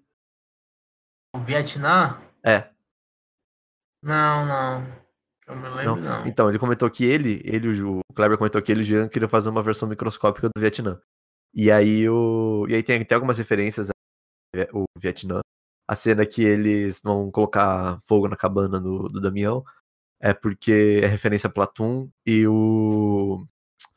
E quando os gringos chegam lá na, em Bacurau, e aí tem a. Eles veem a, as roupas estendidas, é, e, o, e o filho da puta lá fala fucking savages, é uma referência ao Calypso Now. Assim, eu acho, achei muito bom, achei genial, porque, assim, foi muito bom e ensinou uma tática de guerrilha pra gente, né? Isso é, isso é sempre bom, sempre bem-vindo. O, o, eu, eu ouvi falar que, não sei se é, se é real isso, mas que isso de colocar uma roupa com sangue na, no, no varal, assim, é. Você tá falando que vai ter uma vingança, né? Eu achei é. isso muito massa também. Sim, e, existe. E, e a, além disso, essa roupa com sangue me lembrou, é, porque era uma roupa branca com sangue e do lado tinha um, uma roupa vermelha com uma listra azul, então me fez lembrar da, daquele daquele menino que teve que foi morto, né, por policiais é, na escola no, no, Rio de Janeiro e, te, a mãe levou a roupa ensanguentada. Então não sei também se é uma alegoria histórica isso, mas tipo fiquei com essas duas coisas na cabeça assim quando eu vi. Sim, velho, tem tem também assim que essa essa referência da roupa da roupa suja de sangue estendida é, para mim também lembrou um pouco aquela, aquela lógica de Abril Despedaçado, né? Que toda, toda a narrativa do Abril Despedaçado ela tem essa relação com a, a roupa suja de sangue, né? Que a família tem que ir vingar o sangue do morto quando é, o sangue dele amarelar na roupa, né? E, e aí, quando teve essa cena das, das roupas sujas de sangue no varal, é, me lembrou de Abril Despedaçado também. Nossa, cara, é verdade. Eu tinha esquecido desse filme. Realmente, velho. Nossa, assisti esse filme há tanto tempo que eu tinha esquecido disso. Voltando para esse negócio da tiração de onda com, com os sulistas, né? Uma, uma, parada que eu achei massa no filme foi o. Que aí volta essa, essa boa condução dos, dos atores, que é o, a presença do Roger Rogério, que é um músico aqui do Ceará, né, que participou do, do pessoal do Ceará, né, que é Belchior, Wagner, Amelinha, Ednardo. E ele faz o violeiro do, do filme, que eu acho Roger. que... É, Roger Rogério. Era que é... fazia dupla com Tete, né? Isso, exatamente. Muito bom, muito bom. E aí, aquela cena dele tocando a viola, conduzindo o funeral, é uma cena irada, né? Já incrível. Mas a cena que ele faz os versos lá, tirando onda com, com Listas é muito massa, né? Acho que Cara, é parada genial legal. aquela cena. essa essa essa inserção do Roger no cinema, né? Porque inclusive ele aparece agora no Pacarrete também. Eu acho que é muito bacana, né? A forma como ele aparece no filme. Uma referência também que tem, que eu percebi que é do Nordeste, é o próprio Lunga, né? Que quando ele fala do. do. do. Você devia voltar a escrever. É uma referência ao escritor, não é? Ao escritor. É, seu Lunga. Ah, sim, sim, o seu Lunga mesmo. Sim, sim, com certeza. Sim, tem. Agora vocês perceberam que eu não sei se não sei se eu ouvi errado, enfim, assim, mas tinha uma referência de um pessoal se referindo se referindo a Lunga no feminino, assim, Vi. né? Viu, né? Ele fala Uhum. assim, ah, esse é ela, tal. Aí eu fiquei tipo, será que o personagem é, sei lá, será que era um personagem trans, alguma coisa assim? Eu não peguei direito a referência. Mas, cara, que personagem é aquele, pô? Lunga é Lunga. Lunga é genial demais, pô. É, um, é uma entidade aquele personagem, é muito foda. Aquela hora que o, o pacote chega, né, pra mostrar é, o corpo dos dois, dos dois rapazes da, que foram mortos na fazenda, né? Que ele fala, que o cara fala, ah, eu sei que vocês devem estar cansados. Ele não can- tô cansado, não. Tô é com fome. Tá ligado? Aquelas- É muito foda aquela cena. Não, a- o- a- quando ele fala. Quando ele. Quando, logo dentro da cena também, quando ele fala, quem foi que fez isso? Cara, é muito foda ele falando assim. é muito foda, velho. Muito foda. Tipo, foi que Cara, fez isso? meu Deus, bicho, eu, fico, eu fiquei muito, muito empolgado com esse filme, pô. É muito foda. Silvério é foda, Silvério é foda. Silvério é um ele. ator do caralho, velho. Eu não Nossa, conhecia ele. assim, a- todo mundo atuou muito bem nesse filme, até os figurantes, cara. E tipo, assim, velho, eu, eu vou admitir, viu, viu, Tonho? Eu não tinha ideia que era Roger, velho. Eu achei que era algum ator, assim, não, não, não sabia que era o Roger, É. não. Agora, pra mim, o personagem ficou mais genial ainda. Porque aquela cena é muito foda. Ele tirando onda, cara, o cara chega assim, tira um dinheiro pra dar pra ele. Não, você não quero seu dinheiro, não. Eu tô aqui só de gaiato. Achei muito foda aquilo. É, todo mundo morrendo de rir com eles indo embora lá. Achei muito genial aquela cena. Sim. É, bom, vocês têm mais alguma coisa importante pra falar ou posso baixar o nível já do, do podcast?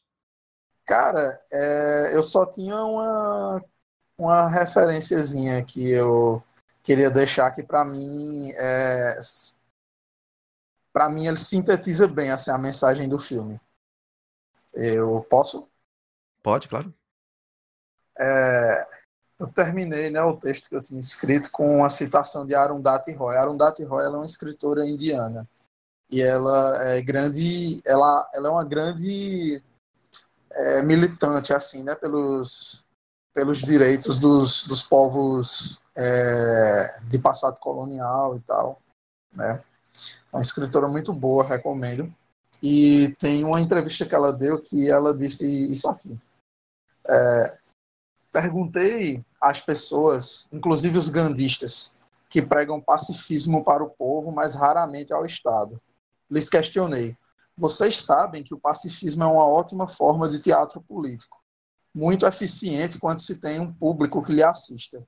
Mas eu gostaria de lhes perguntar: se uma pessoa pobre, indígena, numa tribo, vivendo a quatro dias de caminhada de uma estrada principal, numa floresta inundada de soldados, que cercam suas aldeias e lhes ateiam fogo, roubam seus animais, estupram as suas mulheres.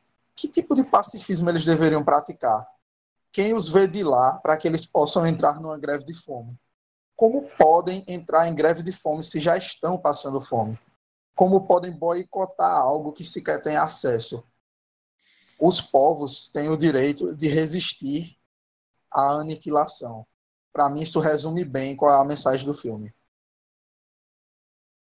Sim. Sim.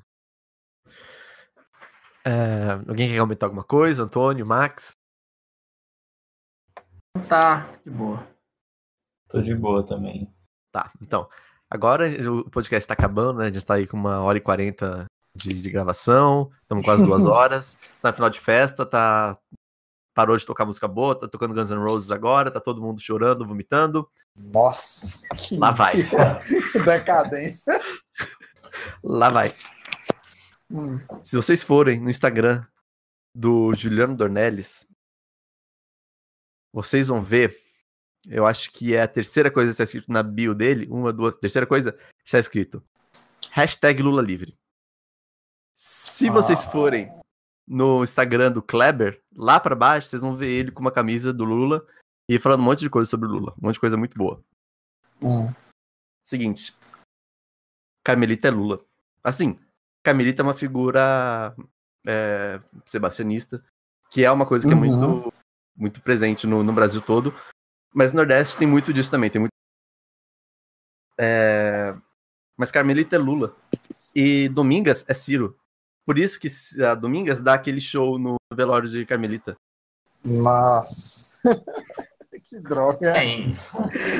É, não. Nossa, não, aí você baixou o mesmo nível, viu? Puta que pariu. Ah, mas só, só pegando esse gancho aí, é assim, o filme, como a gente falou, é tipo muito bom em relação à questão colonial, é, questão imperialista e tal. Mas, né, os diretores, né, não- são aí marxistas, não tem nenhum, não tem a mesma tipo de cinema que era feito é, no, no século passado, assim, que era um cinema, por exemplo, quem viu O Homem que Virou Suco e vê esse filme entende a diferença de linha política, assim, que é Uhum. colocada.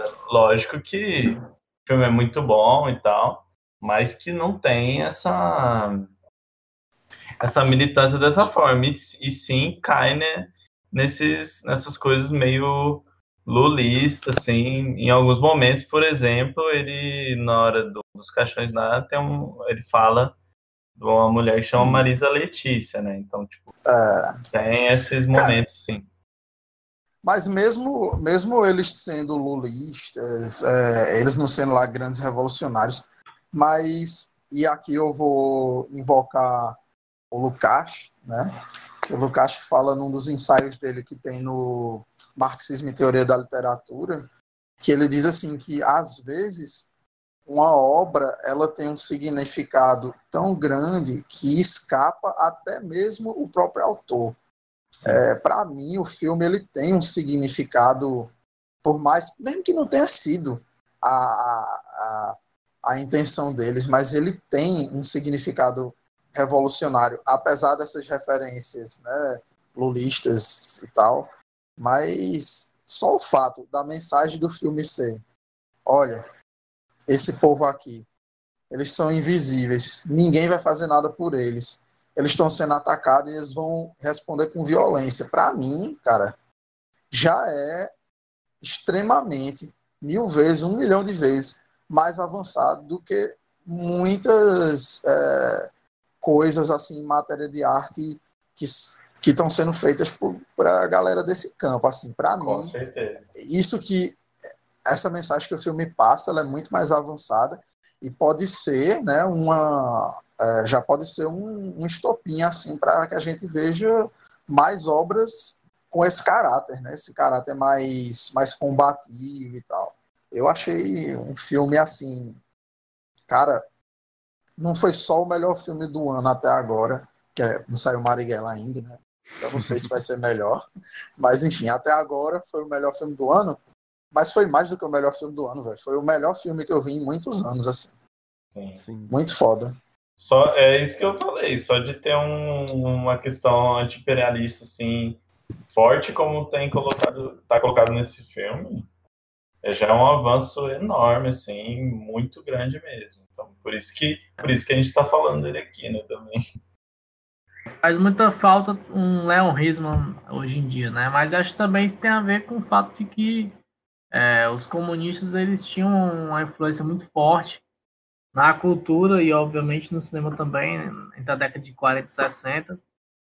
Basta pegar o CPC da ONU e tal. Acho que é uma coisa que fica aí para as próximas gerações de audiovisual. Mas, mas é curioso essa constatação aí sobre o Lula e o Ciro, porque na pré-estreia aqui em Fortaleza, né, que foi a abertura do Cine Ceará, uma abertura altamente política e tal, né, a gente sabe que o campo do cinema tem um discurso muito bacana, né, mas a gente sabe que a, a, a arte, infelizmente, no Brasil, ela é diferente da, daquela arte que a gente almeja é, tá aquém do que foi arte soviética, né? Tanto que as críticas ao governo são críticas que vão só superficiais. E aí você vê uma abertura que tá o Haddad e o Ciro Gomes juntos assistindo o filme do, do, do Karim. É, que é curioso, né? Porque, enfim, essas. A gente precisa tentar ultrapassar essa questão dos festivais, do. do... Enfim, acho que, que, é, que, é, que é isso, é pensar que é óbvio que o pessoal, né? O Juliano e o Kleber tem muitas limitações, mas é o que o Gabriel falou aí, né? É, a gente está numa fase em que é preciso criar obras que consigam extrapolar isso. E, queira ou não, a dupla aí, Kleber e, e Fernando conseguiram. Eu acho, inclusive, que é um filme interessante é, para a carreira dos. Pra, até para a própria carreira dos dois, né? É, porque é um filme que mostra que eles têm capacidade de produzir é, algo diferente, né? Algo mais de gênero, né? Que, como foi falado, né? O, os filmes anteriores do Kleber são bem diferentes, né? Tanto Som Radar como, como o Aquarius, é, são filmes diferentes, né? O, o, o Bacurau é um filme genuinamente de, de gênero.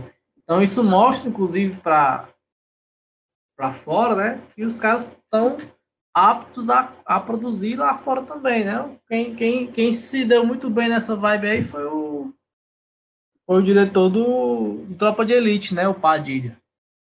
Conseguiu entrar em outros espaços, né? Acho que isso é, isso é interessante para pensar a carreira dos caras e tal. Né? Mostrar que o cinema brasileiro consegue fazer esse cinema de ação e que dá para fazer outras paradas aí mais para frente. Agora é isso, né? Acho que foi falado aí do Marighella. Vamos esperar também, né? Novembro tá chegando já. É, ver o que, é que vai ser esse filme aí, né? É, filme Eu... de ação, e diga-se de passagem, filmes de ação anticoloniais. Pra subverter, é, é. Pra subverter essa porra de filme americano que só fica mostrando lá o herói branco matando muçulmanos, matando Amém. bandidos pretos, latinos. Não. Aqui o bandido é essa porra desse Yankee branquelo que tá vindo aqui querendo dar uma de bonzão e vai tomar um tiro e vai explodir a cabeça dele e todo mundo vai aplaudir de pé essa porra mesmo.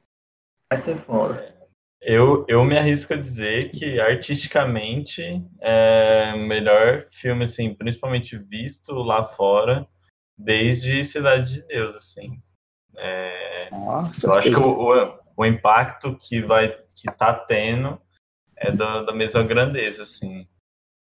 Sim. É, mas enfim, sobre o. A, comparando com o século passado, né? Cara, é impressionante o estrago que a propaganda comunista fez no, na cultura no geral, aqui no Brasil especificamente, né? Aliás, vamos falar sobre o. um pouquinho sobre o nosso querido Nildorix. Falando sobre. Boa, boa, boa. Eu queria, queria chegar nesse ponto. Ah, puta que pariu. Vai Mas, tomar no cu do Nildorix, É um filme anti-Glauber Rocha. Filme anti-Glauber Rocha.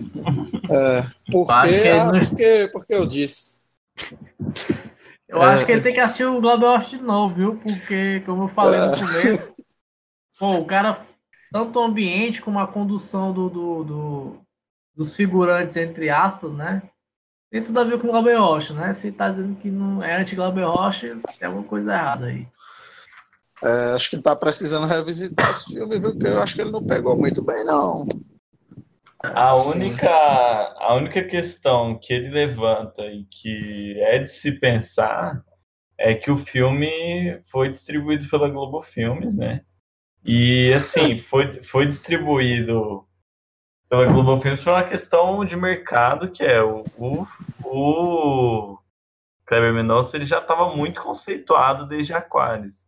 Então a Globo ela sabia que não ia perder dinheiro com o filme dele.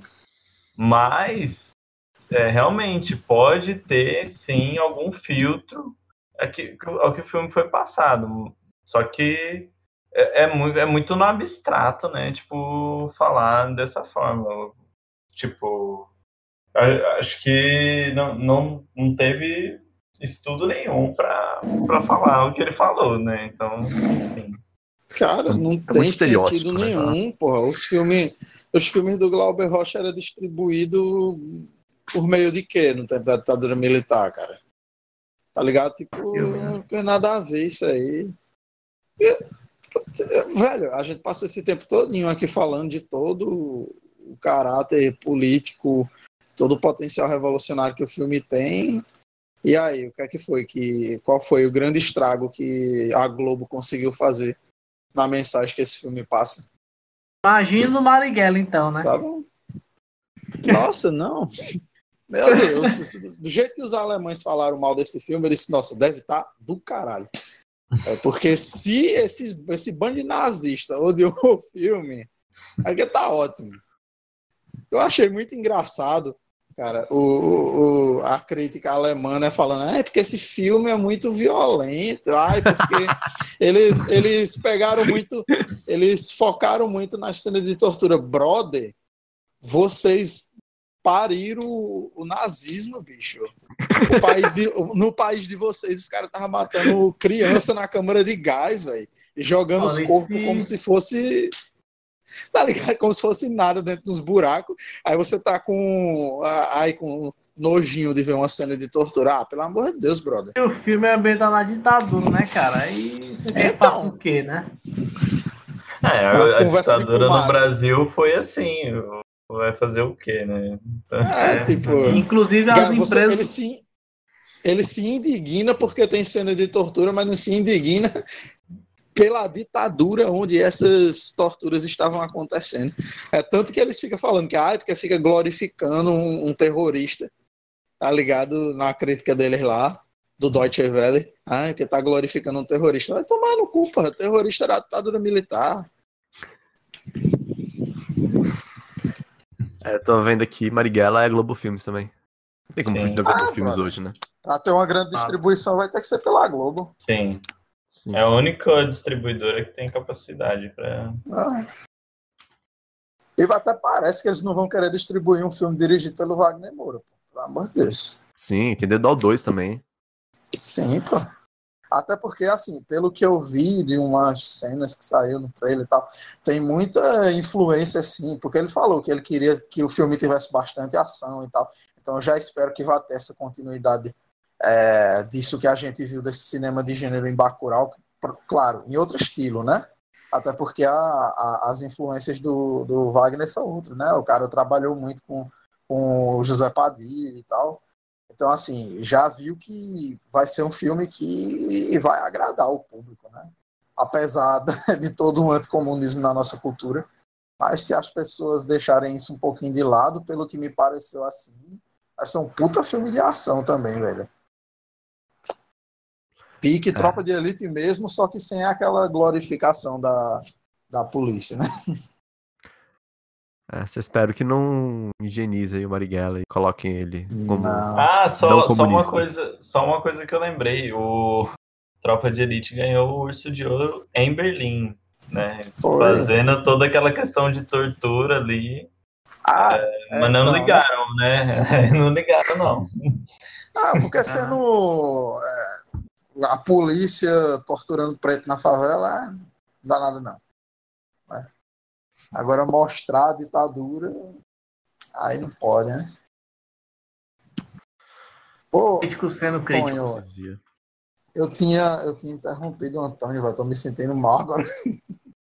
Não, relaxa, eu tava mais nem lembrando. Ah, é só esse lance da Globo Filmes, né? O filme do Marighella também é Globo Filmes e. E é isso. Aí agora vai virar anti-revolucionário. Até, até parece, né?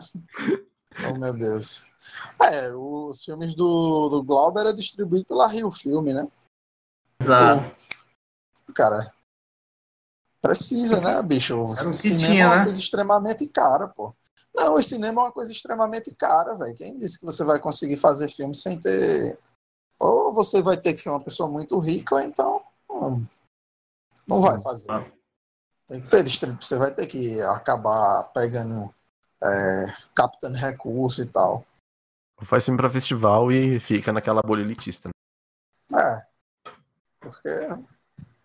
Não vai furar essa bolha, né? Não. Bom, temos mais alguma coisa pra falar aqui? Hum, Eu não. É isso, assistam Bacurau aí, quem não assistiu ainda. Se for, vá na paz. e é isso. Assistam Bacurau. Eu queria É, mandar valorizem. um. Eu queria, Valorizem man- o cinema nacional. queria mandar um salve pro grande camarada Lunga, o timoteiro da Revolução Brasileira aí.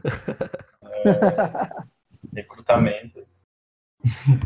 É, que é Camarada. Lunga presente. Vocês têm algum. algum é, Como é que fala? Algum projeto que vocês querem divulgar? Alguma coisa? Então, eu quero divulgar o podcast que eu faço parte, né? É, o Martela Cast. Ele é um, um podcast de comunista puto, é, onde a gente fala sobre a gente fala sobre vários temas relevantes para o marxismo, mas assim numa, numa estética da de ter um, um toque de um toque de humor, mas aquele humor puto, aquele humor de, de comunista que debocha, mas já com dando um tapa na cara. né? Assim, ele é feito por mim, né? E pela, pela Suede e o Levi, que são do Cariri também, como o camarada Antônio. É, e pelo Guilherme Romão, que é um camarada do PCB, do Minervina. E a gente já está com 22 episódios, estamos começando. É, e eu recomendo muito vocês escutarem o nosso podcast, valorizarem aí o podcast de guerrilha. E recomendo especialmente o episódio que a gente fez sobre Marcos Garvey, que aquele episódio ficou muito bom.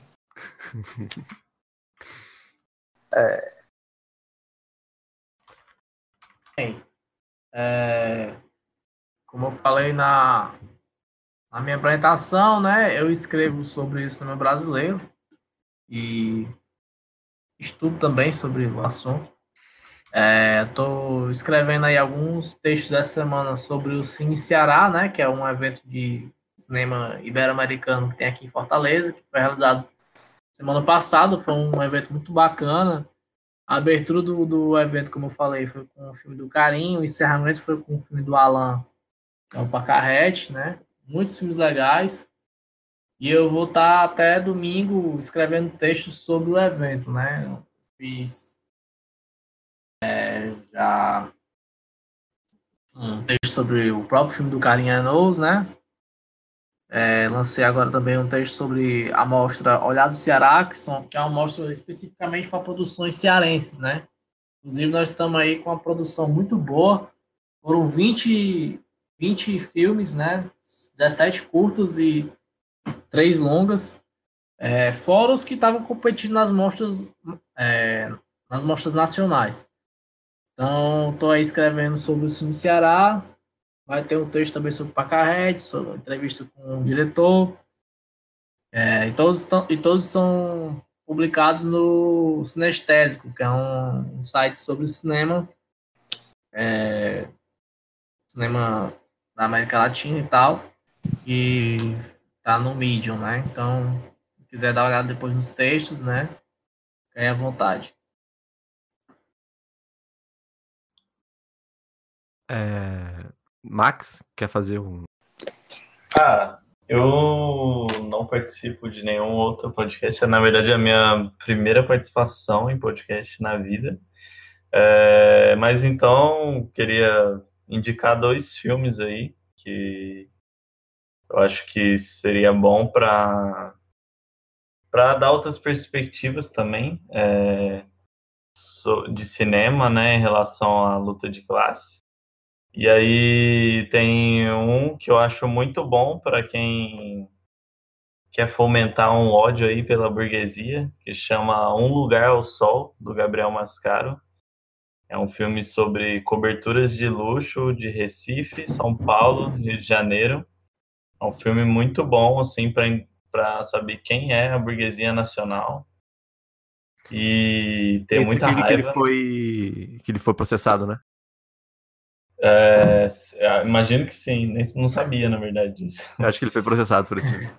É, e um outro filme que a gente já citou aqui é que é o Homem que Virou Suco, assim. Eu acho esse filme muito bom, é muito muito também popular e tem, tem uma estética muito massa, assim. Não, provavelmente não vai encontrar numa qualidade boa, mas é um filme muito bom, assim. E por último, eu lembrei agora, é, que eu, eu ainda acho o melhor filme do Kleber Mendonça, Um Som ao Redor, e eu teria essa como minha última indicação aí.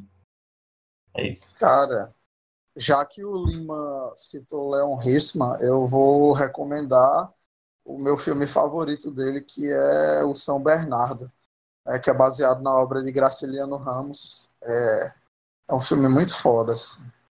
recomendadíssimo. Leon Hirschman, um grande cineasta, né? Ele dirigiu. Eles, eles não usam Black Tie, que eu acho que é o filme mais conhecido dele. Que é um filme excelente, né? Mas para mim, São Bernardo é o melhor. É, assistam o Leon Hirschman. É só para não dizer que eu também recomendei filmes. É, agora nessa temporada aí também, de fim de ano, vai sair um filme muito bom também, que é o Greta. É um filme que, que ganhou os prêmios aí internacionais, né? Teve o seu primeiro lançamento nacional no Cine Ceará e com o Marco Nanini, sensacional. E dirigido pelo Armando Praça, que é cearense também, né? Então, vendendo nosso peixe aqui, aproveitar que o Ceará tá na fase boa de cinema. Recomendo aí, é, acho que vai entrar, em, vai entrar em cartaz, acho que em novembro, mais ou menos. Então, fiquem de olho aí. Bom, já que todo mundo recomendou o filme, vou recomendar também. Mas o meu vai fugir um pouco até mesmo do, do próprio podcast, né? Mas. E é um filme que tá. Lançou também aí esse ano, ainda não passou no cinema. É, foi junto com, com o Bacurau pra Cannes e fez barulho. É um filme coreano chamado Parasite. É muito bom. Tem um. Tem uma, uma veia classista muito forte também. E. Bom, assistam Parasite, porque é sensacional. Já tem data de estreia no Brasil, não, né? Eu não sei se tem data de estreia, mas é um filme Porque, muito bom. É, ele ganhou, ele ganhou o prêmio principal do Festival de Cannes mesmo. Ganhou. E eu acho que vai ganhar o, o, o Oscar. É, né? Bom, eu espero que quem ganhe é o Karim, né? Mas tudo bem. não, é, também. também. Ou, sei lá, às vezes até o, o Bacurau ser, porque vai ter, acho que dois filmes, acho que eles vão ser eleitos não por indicação de país, mas vão ser pegos aí no, no ar. Quem sabe o Bacurau não concorre também, né? Mas também, eu prefiro que o Karim ganhe. Eu, tô, eu tava esperando sair tô... aí a, a data do, da estreia do Parasite mesmo, mas. Bom. Cara, aqui diz que ele estreou em maio. Eu vi aqui também. Não faz sentido nenhum isso. Eu tô olhando, eu tô procurando o torrent aqui para ver se ele já, já foi disponibilizado. Se já caiu do caminhão. Já, já caiu, assisti. Assisti no. Ah, já caiu do caminhão? Ah! Já. Pronto, então eu vou baixar aqui. Baixa assiste que é muito bom. bom, então acho que é isso, gente. Valeu. Obrigado a todos que ouviram nos por duas horas. e falou. Falou. Falou. Aí, Valeu.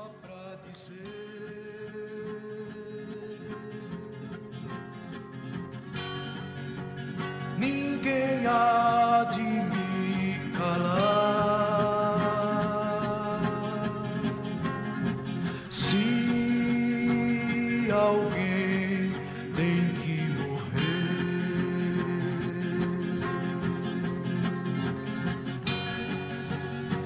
Seja pra melhorar.